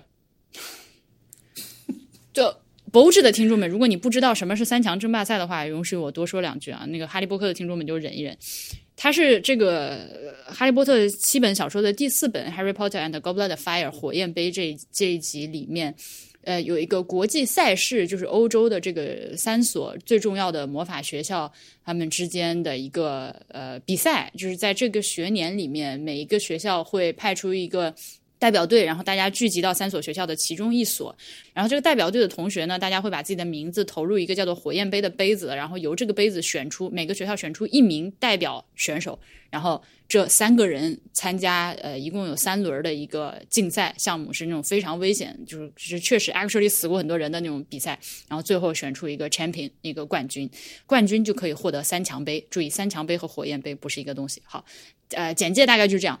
那么这个外国除了 Hogwarts 之外的另外两个国家的呃另外两个学校呢，一个是来自法国的 m o b a t o n 呃，请注意它的发音，它的正确的发音是 mo baton，就是美丽的魔杖。OK，不是现在中文版里面翻译的布斯巴顿，因为没有 books button 这个没有这个发音，甚至你其实其实你去听昨天的演员还有电影里面，呃，就是原版就英文电影里面，大家念到这个 b o b a t o n 的时候，用用英文念也是念的是 b o button，他不会念 books button，因为这个科斯是不会发音的，好吗？啊、好。然后另外一个学校呢是来自东欧的，具体东欧哪里没有说，但是应该不是俄罗斯，呃的这个东欧皮草小伙儿。那，但是呢，书里面的设定是这两个学校也都是男女学生都有的，但是变到电影里面之后，就变成了法国这个是个女校，东欧那个学校是个男校，而且书里面大家就是出场的时候就非常的正常，就正常人嘛，对吧？坐了自己的各自的交通工具来了之后就进场了。到了电影里面之后，这个 Mac Newell 就是这个七部电影我最讨厌的一个导演，是什么鬼东西？他就是给这些演员，他让这些演员的入场有一个入场表演。我就问你啊，就是如果你是一个中学生，不管你是初中生还是高中生，然后突然来了一些外校的同学到你们学校来访问，一进场就是要跳着舞进来，小跑，然后还有音乐，然后女生在那边。跳舞一边跳跳跳跳跳哒哒哒哒哒哒啊哒哒哒哒哒哒啊！就是这种，你从此以后会以一种什么样的心态面对这帮同学？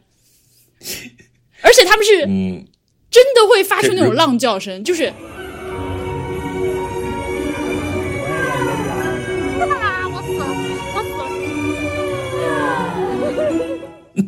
以及男同学。以及旁边来访问的学校的男同学进场之后，就是一群神经病一样，这个掏出棍子，吼吼吼，然后那棍子在地上猛敲，那个一边敲地还要发出火星，然后就是一边就打着就进来了。你你心里难道不会说这哪来的傻逼吗？就是 不管是男的女的，我作为一个青少年，我看到这样的人出场，我就我操傻逼，就一定是那样的呀。然后昨天那个演出的时候，一开始那个波巴洞的那个女生在那边，四个女生在那边跳舞。还没有在那边啊，我还想哦，那是不是因为现场演出，还是觉得那个啊太尬了，就把那个啊给取那个呻吟声给取消掉了？但没想到他们跳着跳着还是开始啊，然后啊，以及后面那些男生就是打，就是拿棍子在那边打架，打了一个 routine，就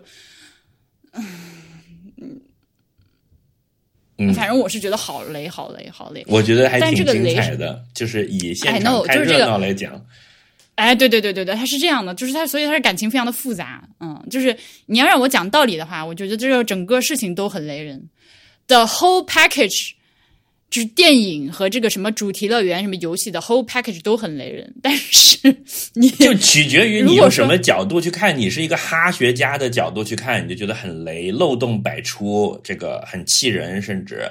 但是如果你是一个呃北京的游客，来到了就是新开的一个 whatever 游乐园，你都不知道环球是什么，你就觉得还挺但开心的。是但是我再强调一遍啊，我强调一遍，我为什么觉得这些东西雷人，是因为《哈利波特》的小说对我来说最大的吸引力是它的现实性，这个是我的核心，就是嗯《哈利波特》小说为什么牛逼，我为什么喜欢，为什么这么多年来反复的去看，就是因为它非常的有现实意义。我是把它当做一个写实的一个小说，就是我我在看他和理解他和对待他的这个过程中，我的态度是我把它当成了一个。就是现实生活中可以发生的事情，里面的人、他们的状态、他们说的话、他们做的事情，都是一个和我身边的人一样的一个正常人会做的事情。就是基于这个底线，那么我就不能接受你几个人上来之后又是甩棍子又是浪叫的，就是这样。嗯嗯嗯嗯那还有一个这个 Hogwarts 的最后的部分，就是他们的这个夜晚的灯光秀。呃，晚上从七点还是七点半开始，每隔二十分钟一场。嗯呃，这个灯光秀呢，我是觉得如果让我再来一次，我是觉得可看可不看的。就它是还可以，还行，但是也不对，就是 它这个灯光秀一上来，他唱了一首分院帽的歌，就是那个 The Sorting Hat，是吧？哎，嗯你把我带上，我你脑子里面想什么我都清清楚楚。呃，我把你分到哪个学院，哪个学院，嗯然后介绍一下，分别介绍一下四个学院，就是这样一首歌。那么就是配合着他的这个歌，就是有那个投影投在这个城堡的外墙和这个悬崖上。呃，每个学院就 feature 一下有什么狮子啊、蛇呀、獾呀、鹰啊这样。嗯分院貌是这个仪式是怎么可能是在这个城堡外墙上进行，对吧？这个事情我就不去纠结了。然后 还有就是，它那个灯光是还 OK，但我不不管是灯光还是音乐，我觉得我没看到也没有错过什么。反正我是这么觉得的啊。这个就是他就是把那个四个学院的四种配色和那那一整套的设计，变成了四组灯光表演，配着配合着音乐和和他的那些配色。但你想，我我第一次萌生了我要去做一下你们那个分院测试，看看我应该属于哪一个院的想法，就是在那一刻。啊，但你想，接下来顺理成章的就是，如果如果我接受了这个东西，我也分了一个院，然后然后那个你就会去结果我还买那个我还院的很满意各种。merch 对我肯定接下来第一件事就是，我就到那个商场去把那些充斥满坑满谷的四个院各自的那些东西，我就会买几件，对吧？然后我从此以后会变成这个院的人，我到网上去跟其他几个院吵架。它是一个完整的闭环。这个灯光秀就是就是，反正也就几分钟吧，五分钟就完事儿了，可能就是还行，就是我对它无感，嗯。那么哈利波特基本上就是这样，呃，剩下的话呢，我觉得我们俩可以 rank 一下自己那个觉得最好玩的几个项目，给大家推荐一下，好吗？你你最推荐的肯定就是那个变形金刚那个，我觉得整个环球影城最值得体验的就是它其实两道核心主菜，一个是《哈利波特与禁忌之旅》，一个就是那个那个叫啥什么火源火种什么火种源对，寻找保护火种源，就是变形金刚那个区的一个呃最大的过山车。但是那个呢，就纯粹是它它本身自己牛逼，它就没有像呃哈利波特这个呢，就是从进入这一片片区整个城区有一个完整的体验。它这个火种源争夺战，其实就是原理上和那个《哈利波特的禁忌之旅》是一样的，就是你给你坐上一个小车，然后它就在一个室内的空间里面一直去晃你，然后配合着这个大型的屏幕。呃，以及一些喷喷水啊、喷喷火啊之类的，而且这个项目是要戴 3D 眼镜的。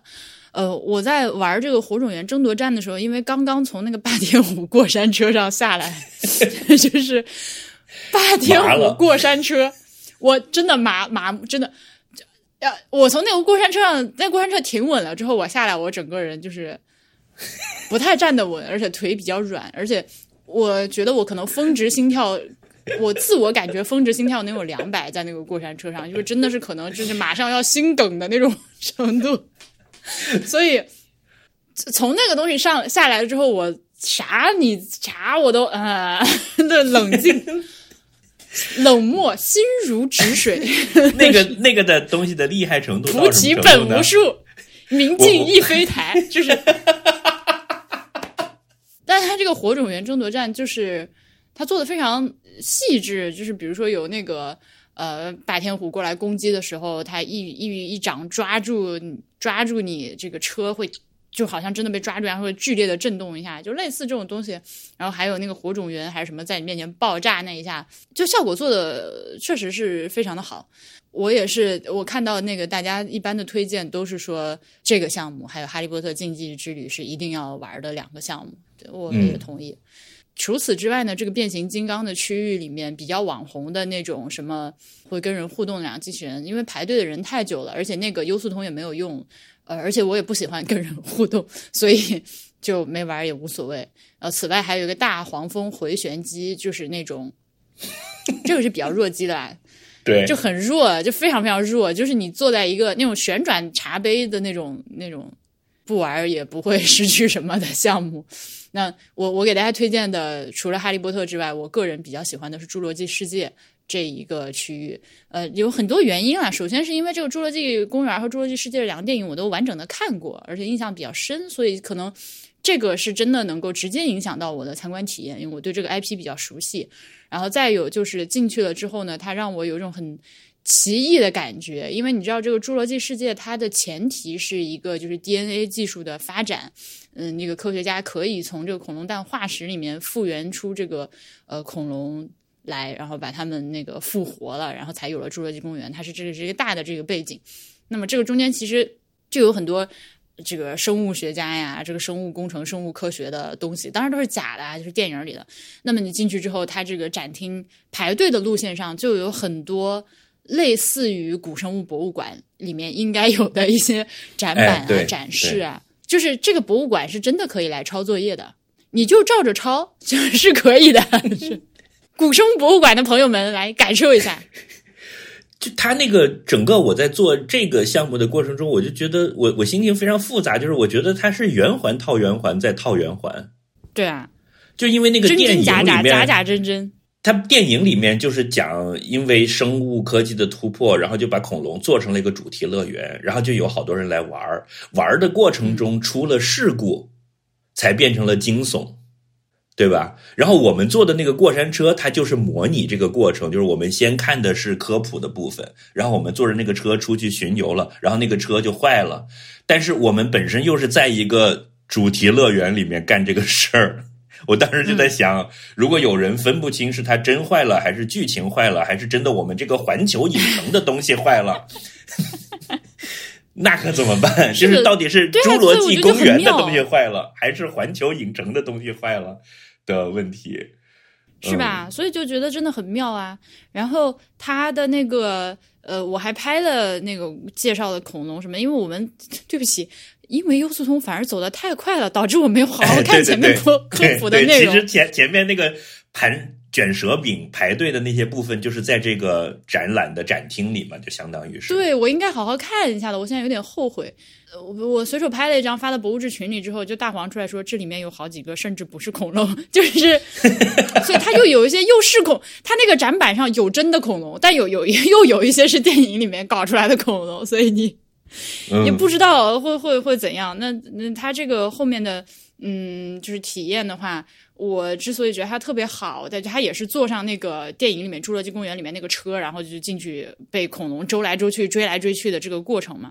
那么它做的好，是因为我之前在各种各样的博物馆里面看到过假的恐龙，然后博物馆里面的那个。我说的不是恐龙骨架啊，我说的是那种博物馆里面的复原的，有整个的吧，连皮肤带眼珠、带牙齿、带舌头的那种恐龙。那么博物馆里面有一些比较好的博物馆，它的恐龙也是可以动的，比如说像稍微动一下就啊，然后吭吭旁边还碰配着光闪一下。上海自然博物馆那个它里面恐龙那个展区就有几只恐龙是会动的，可以眨个眼啊、张张嘴啊、摇摇脑袋、晃晃尾巴之类的这种。呃，上海的那个已经是我看过最好的了。但是呢，就是跟这个侏罗纪世界、这个环球影城侏罗纪世界这个园区里面的恐龙相比，确实是渣渣。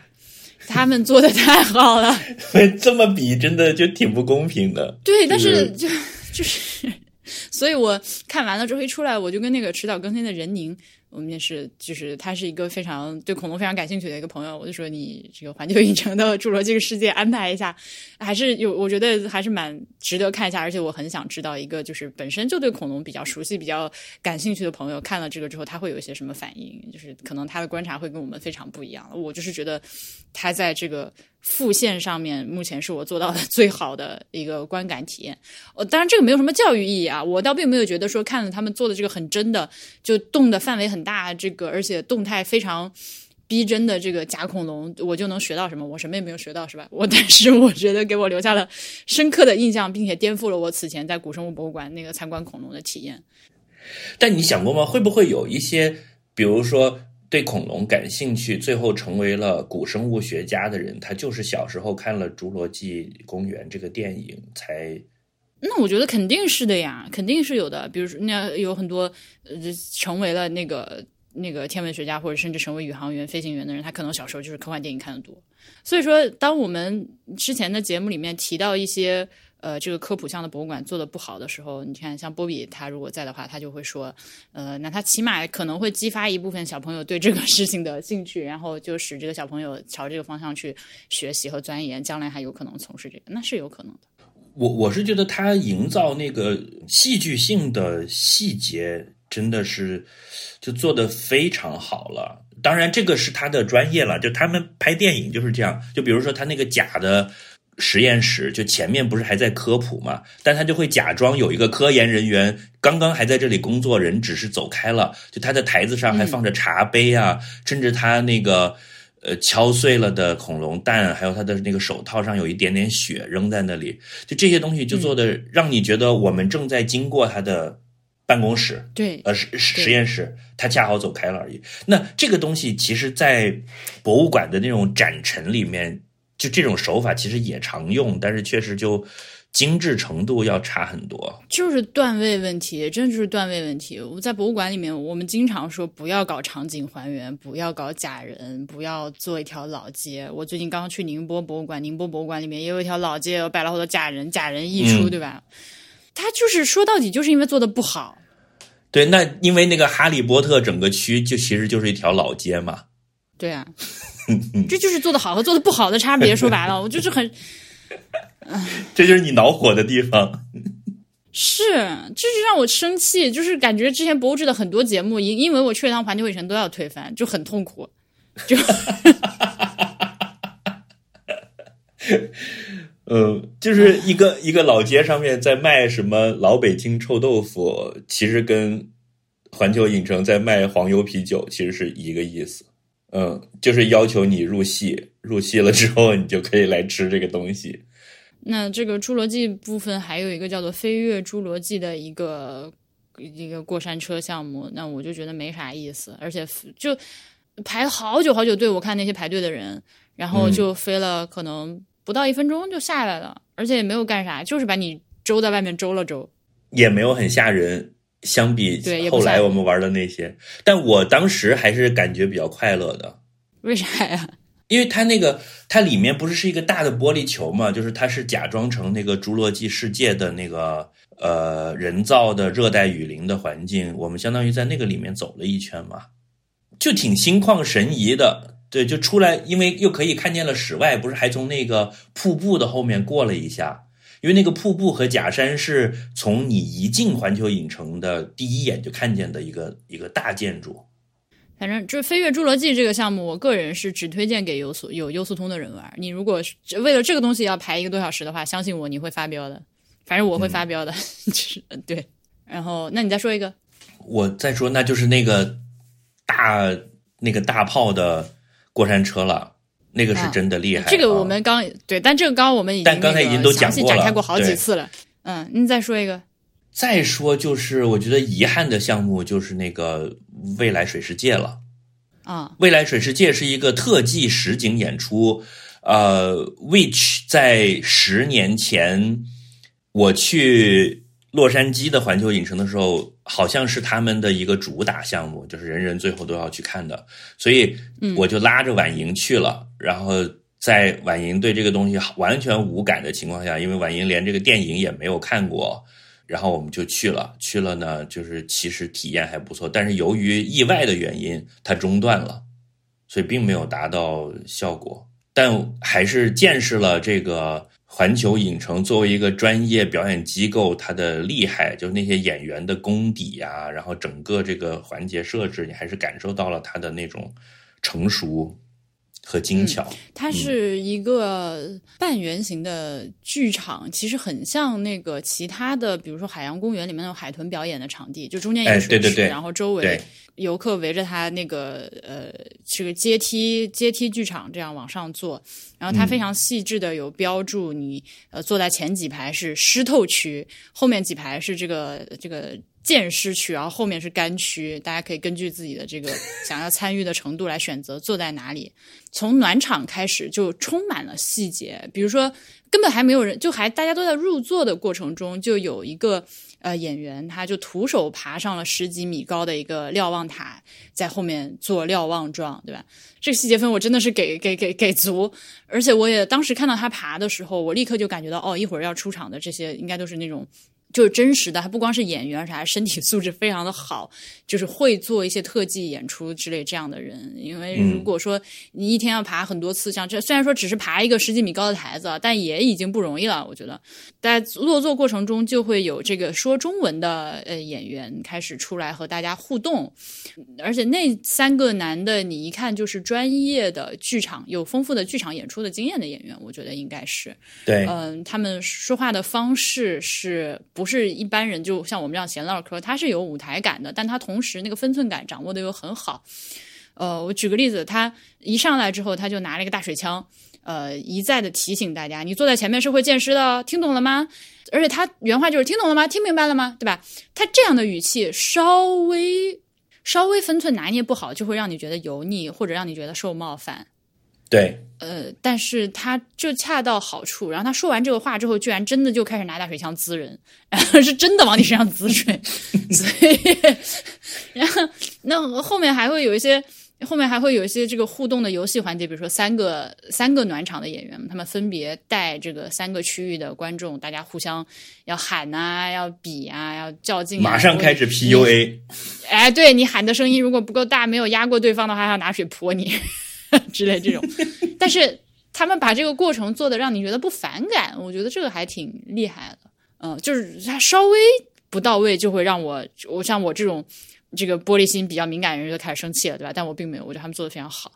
后面真正开始演了之后呢，他也是我我一开始的时候也判断了一会儿他们。带的那个麦是是真开麦，就现场说台词演，还是只是后面再放一个全部录好的一个音轨，然后所有的东西就是 cue 到这个点，就跟他一起对嘴型和对这个现场去演。但发现真的是实景在演，呃，那他们的这个演的过程就很确实是很危险。比如说他会开那个摩托艇冲进来，呃，会就是开枪会起火，虽然他没有发出子弹，但是他落水点是有那个小型爆炸。就是爆炸的安排在那里的，对吧？不然的话，它不会有那个水花，就是一个子弹炸进去的效果。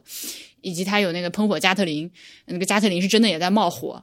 那它烧了什么东西？就是现场大火，然后人也是不停的从那个高台上被踢下来、摔下来，就是很很危险，充满了一些就是你当你现场看到有人被一脚从一个十几米的台子上踹下来，你还是会很吓的，很很惊吓的一个状态。呃，但是中间演到一半的时候，由于他们那个主角的麦一直收不到音，就中断了。中断了之后，就是啊，去后面重新搞麦，搞一搞出来演又不行，所以整场演出取消，就还蛮可惜。因为我后面看到还有一些，就是网上那个有人发他们拍的那个视频，还会有人就全身起火，就真的是那种电影特效里面，就是是真的是整个一个人烧起来。然后被从那个台子上丢下来，就是这样的情节，还是很很刺激，难度非常高的一个实景的真人的 live 的一个演出。对，就可惜我们出现了这个这个这个机械上的这个设备上的故障，没有看完。我还是很佩服这些演员的，每一个人我都很佩服，他们太辛苦了。然后其中有一个叫海伦的妹子，那个女演员是个外国人，也是。然后她肌肉哇，我 她的肌肉好棒啊！一个女人就努力在说着中文，但是她一张嘴，大家有点笑场，因为她中文说的实在是不行。但不管怎么说啊，我是很佩服、很佩服这场演出里面所有的演员，因为他们就是要同时具备多项特殊技能啊！你要演技，你要能够打，能够摔。哎，要杂技，从这个就是胆子要很大，然后还要跟观众互动，是多项技能具备的一个人才。像对于那些外国演员来说，他还要学中文，是吧？其实很难很难很难的。对，就还有一些那种小细节，就像那个拿水桶泼观众，看上去就很吓人，因为开始是拿那个滋你，然后把那个滋的枪一放下，就拿起一个水桶朝你泼。但其实那个水桶你仔细看，它上面有放了一些小孔，还有就是他们泼的那一下那个动作很讲究，就故意是把那个水是要洒开的，就其实。对吧？就不会让你咵的一下全部湿掉，就好像每个人都沾了一点儿。就它有好多这种好小的细节都非常精心设计。然后那那那个我们前面在暖场的时候，就坐就是坐我们正前方的一个男的，就是非常的狠，就是我觉得那个人可能真的就是那种狂热的这种这种乐园爱好者，他真的就是嗯上去就抄起桶跟那个互动的演员互搏。社交牛逼症，过于牛逼，就是这个词汇出现在博物志里，我有点不爽。就这个词，我非常非常讨厌，我是不会亲口说出来这几个字的。但就那个意思，嗯，那个人，那个人真 是太厉害了。啊，我当时也是就觉得，哦，果然去游乐园玩就是要有这样的一个态度，才是正确的态度。像我这样板着脸看到啥都吐槽是不行的。嗯，我比较在意的就是我，我觉得他们那种精心设计的把你拉入一个入戏的氛围的这些手法，和他持续不断的这种努力，让我觉得就是是我最很很很惊叹和欣赏的地方吧。五点半开场，五点钟你们就陆陆续续来了，那这十来二十多分钟的时间。是很闷的，大家就在那里刷手机啊、聊天啊。但他们其实从这个时候开始就把你带入这个戏的这个世界观了，就是很残酷，然后地球已经毁灭了，我们现在就是苟延残喘，要去寻找陆地，然后互相之间是要斗争的，是是很残忍的，而且失身是正常的，就是他就先把你带入到这个情景里面，就是后面的东西就顺理成章就可信了。他好像就是，你看他整个乐园里所有的东西，他都在持续不断的做这个事儿。对，当然了，我也没有其他的可以可对比的东西了，我没有去过迪士尼之类的。嗯，好，那接下来我再说一个，就是呃小黄人儿这个部分嘛。小黄人儿我一直就我看过这个电影，呃这个 Baby 的我，despite Me，但是我对他不感兴趣。就是他那个萌是不是不在我的萌点上，所以我一直，而且我觉得小黄人有点恶心。我这个我，这个我跟大西瓜说，大西瓜就狂笑。小黄人，我不知道大家有没有仔细观察过他的头发，他那个头发非常的恶心，就是激起了我的密孔。嗯，他有很多小黄人的头发看起来像是巨大的过长的黑头，就 真的。好的，我我黑头，我是我有我有黑头恐惧，我没办法看小黄人。然后，但是因为当时为了打发一点时间，就是下一场那个 sing 的那个演出还有还有一点时间，那我就我们就先去那个小黄人闹翻天那个项目嗯去玩了一下。对，它是其实也是一个，就是你坐在一个会三 D 移动的这样一个车上，然后配合面前一个大屏幕，给你一个沉浸式的体验。呃，这样一个项目，它的故事就是说，呃，你进入这个小黄人的工厂，他们经过一系列的这个程序，把你从一个人类变成一个小黄人，就这样的一个故事线。但是这个我是可以说是整个下来我最不喜欢的一个项目，因为它是把我这个 bubble 戳破了。嗯、呃，前面在哈利波特和那个什么侏罗纪公园和那个。呃，那个那个变形金刚的时候，其实原理差不多，都是你坐上一个这个会动来动去的车，配合前面的这个大屏幕的动效，让你产生你在一个巨大的空间里面高速运动，受到强烈刺激的这样一个感受。但是小黄人这个厅呢，是你进去之后，几乎坐在原地的一个车上，然后这个它下面是有一个台子可以升起来，可以做一些旋转啊、加速啊，这个给你晃来晃去的这个动作，就等于说他把后台直接给你看了，你就知道这个车它是怎么转的、怎么动的，呃，让你产生了这种好像在高速运动，实际上你原地不动的这种错觉。那我一下子就嗯。导致我们俩我们俩都在偷偷的看那个平台到底在怎么动。对呀、对啊，就因为你看可以看旁边的人的那个车到底是咋动的嘛。我可以理解，就是因为这个小黄人肯定有很多小孩来，那你如果真的给他设计一个像就是火争火种源争夺战那种啊，小孩在里面可能是当场呕吐是吧？所以还是场景上做了一些弱化，但是对于我们来说就很破坏那个感觉了。那同时我也很想知道，就是如果我们的听众朋友懂行的话，来来来给我教育我一下，来科普一下，就是它是怎么做到一个就是原地的车，但是产生非常强烈的加速度的感觉的。反正波比跟我说，他就是很短时间的周你一下，然后配合前面那个视频，就让你产生了一种就是好像在高速往前运动的错觉。我不知道是不是这样啊？反正我当时坐在那个椅子上，脑中就在考虑这个问题，它是怎么实现的？它是可能就是利用了我大脑的什么机制，让我觉得我在大空间里高速运动。我再说一个，就是那就是完了，这个是那就是那个功夫熊猫那一趴了，功就是我最不喜欢的一趴。嗯，功夫熊猫真的是，对但我回应你刚才讲的那个小黄人的那个，其实我们一天做了那么多个 Air Quote 过山车，其实你看它它有一个非常清楚的年龄分层和它刺激程度的分层的，跟它的 IP 的那个接受程度是捆绑的。你看我们在功夫熊猫做的那个就是最弱的一个，那个就甚至是可以抱着孩子就就看看下来了一个情景互动式的动画片儿。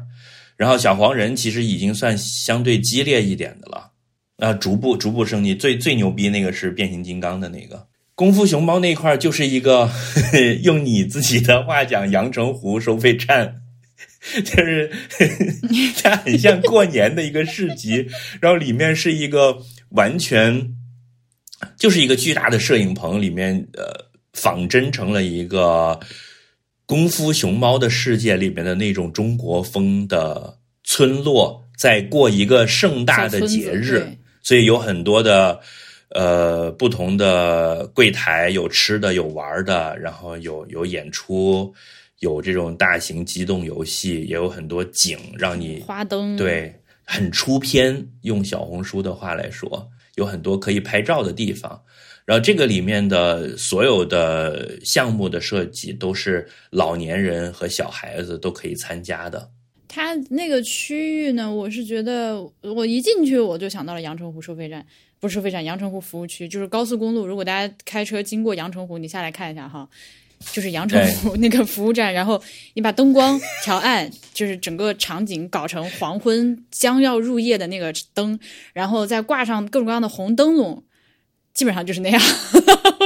啊，对，当然了，那确实是那个功夫熊猫，它毕竟里面的一些呃这个硬件设施啊、道具啊，那显然比阳澄湖收费站要精致，但是也没有精致到哪里去，就是可能是因为正好它踩中，因为它就是个它是一个外国人做的中国的东西，那么对，就就它是撞到了全中国人民的枪口上，你有一点不对，大家就觉得不对嘛，对吧？就是浑身难受。它比如说它那个汉语的字体的选择，然后它里面摆了一些呃貌似是中国风的一些什么家具啊、摆件呀、那你都觉得这个东西气氛就是不对，就很为为什么很多人说它阴间呢？可能就是因为它正好在这个恐怖谷上，你看这个东西又熟悉，但它又不对，所以大家会觉得但它是《功夫熊猫》这个电影里的那个世界，啊，对呀，那《功夫熊猫》那个电影就是不对嘛。它它里面有一个 boat ride，就是呃，其他地方不都是过山车周你嘛？这个是让你坐上一条小船，然后在一个呃顺流而下，然后中间只有一个地方稍微冲下去一个小小的坡，溅起一点点水花，啊、呃，是真的是无聊爆了。呃，我可以想象这个地方，如果比如说是什么中秋节呀、春节呀这段时间，你本身就抱着一个节庆的这个气氛来这个区域玩，可能会更有意思一些。像我们这种当不当正不正的大白天进去，就觉得呃，就很奇怪。对，反正功夫熊猫我是觉得不是很推荐啊。对。呃，然后最后就是有一个，我们出来之前还看了一个叫做《Sing》那个好声音剧场的一个现场演出，它就是一个呃从那个《Sing》那个电影衍生来的，里面也是真实的人类。我当时其实进去之前，我跟大家在讨论他到底要怎么演，他是真人以人的形象出来演演出唱歌呢，还是后来发现是真人穿着那个动物的。就是人偶的那个衣服出来，实际的去唱歌，这个就很难，而且当天场子非常冷，就没有人配合他们。可能也是因为这个动画片在国内的知名度不是很高，它里面那些不管是人物还是歌，大家都不熟。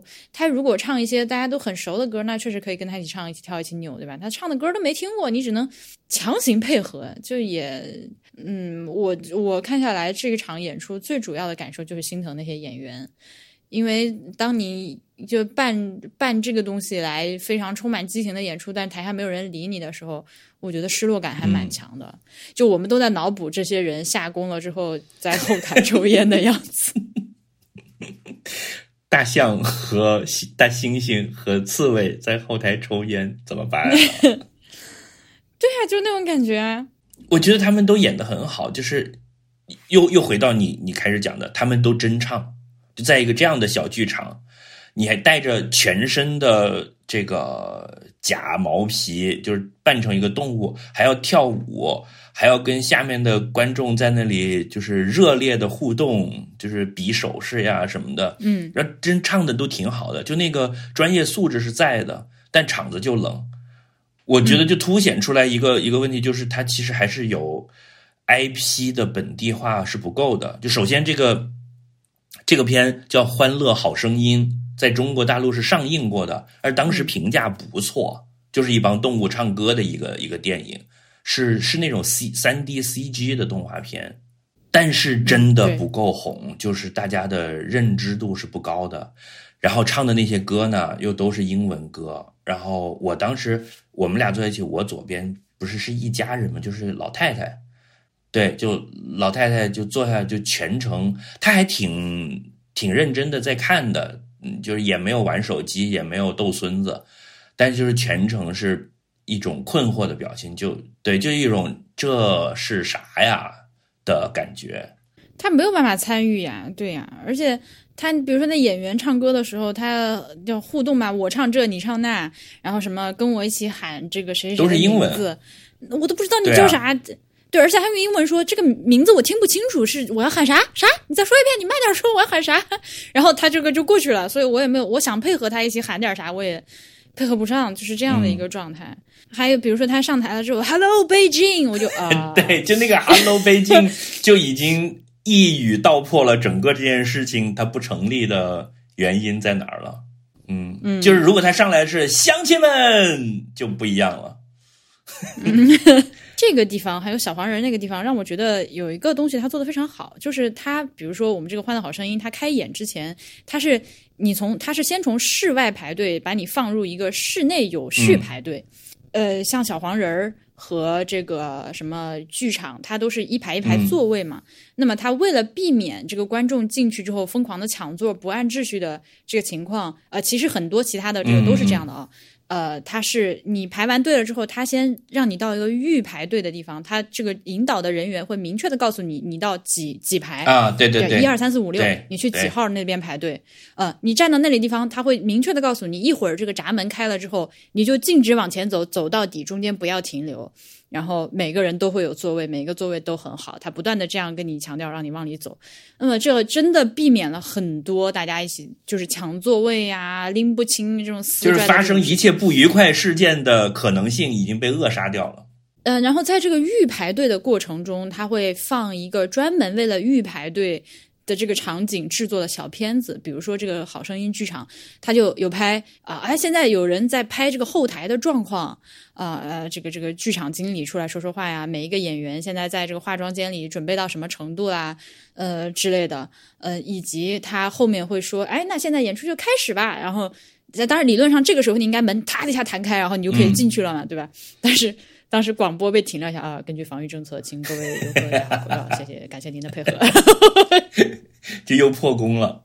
又破功了，前面酝酿了半天，就是我我真的我在他们那个等待过程中，他放了一些歌啊，我我已经在跟着唱了，我就好开心啊！看到那个片子，然后 对，所以我就这个东西很脆弱，它你随时稍微哪里不对一点点就会破功。那你进去了之后，他的那个演员的演出和刚刚的那个视频还有呼应，就是有情节上的呼应。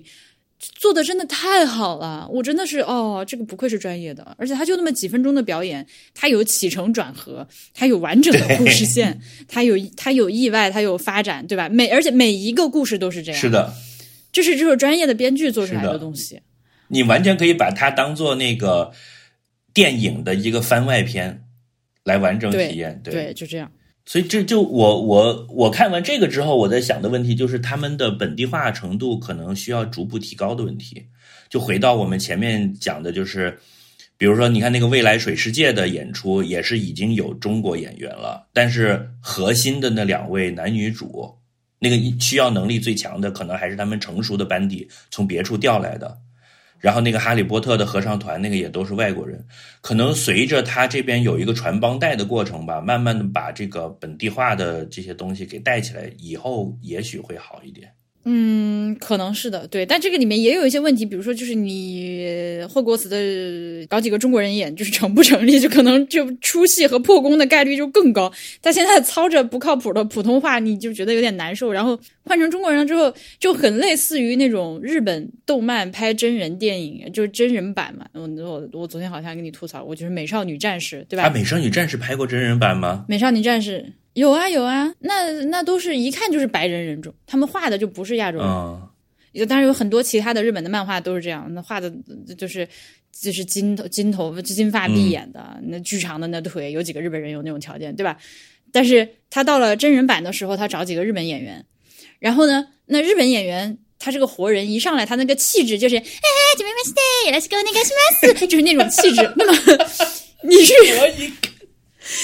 演 演美少女战士就不对，你知道吧？所以那如果说你回头这个本地化，然后弄几个中国人上去演这个格莱芬多、斯莱特林、哈奇帕奇这种，哈奇巴奇还行，就我的天啊！哎呦，我的老就不对我都就从椅子上掉下去了。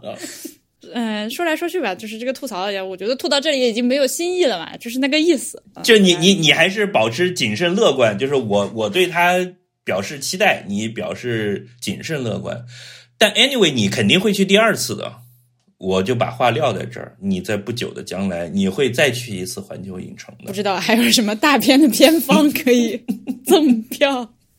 对不起，这个脸脸皮太厚了。就是如果是让我就是真的自己掏钱花一千多块钱买这个门票的话，我要好好考虑，因为嗯就是他就是立刻这个呃这个这个就不一样了。我觉得我必须跟大家说实话，是应该是有机会的话是要去第二次的。对，如果或者时机合适的话，我有可能会自己花钱去的。对。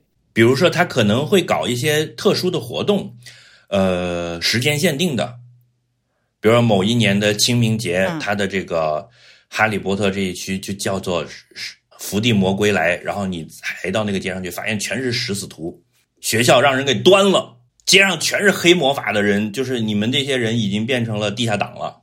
这个活动我就弄一个月，你们来啊！你一来了就是一个惊奇的冒险。拿好你们的魔杖，你以前在这儿买的那个魔杖，你可以带着，因为现在已经没有魔杖卖了。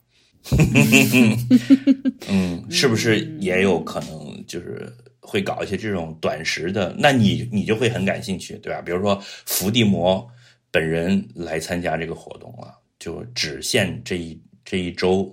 嗯，街上唱我街上唱的歌全是反动 歌曲，还好，因为 都唱那个食死徒的歌。嗯再也没有你们原来那些表演了。有有有可能吧，我就 I don't know，这这如果是这样的话，那可能有可能吧，I don't know。就是我现在听起来，我对这个东西还是存疑的。就如果说只是对这是黑魔，这是我瞎编的嘛？但如果他搞了一个设计精妙的一个限定的活动，而且还在这个场景，但是整个东西全部变成跟现在不一样了，嗯，就很有意思，它会吸引你再来一次。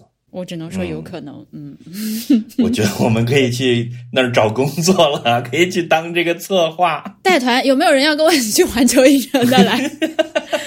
听我在环球影城，听我在哈利波特区一样一样的告诉你这里哪里不对。哎，我觉得这个真的可以，这个是错的，那里是错的。我昨天的感受就是这样，就挺好的。我我也学习了很多 哈学的知识，虽然我完全不知道那是啥，好的吧，那我我唠不动了，就是我这个力气啊，其主要实昨天主要脖子疼了，就是搞了一天之后脖子疼，哎，而且而而且今天晚上非常开心，今天晚上我终于要第一次见到这个 Aspirin FM 的崔老宝，师。崔老师的声音也特别，大家好，我是翠宝。好的好的，那我们就再见吧。呃，我期待这个博物志在不远的将来会录一个不要这么胡来的节目。我真的是我需要好好录节目，因为最近一直在外面跑，然后就老是这种就是即兴 reaction 的东西啊。嗯，那个希望大家多多包涵，对，希望大家多多包涵，希望大，家谢谢大家，好的，那我们就下期再见吧，对，拜拜。拜拜。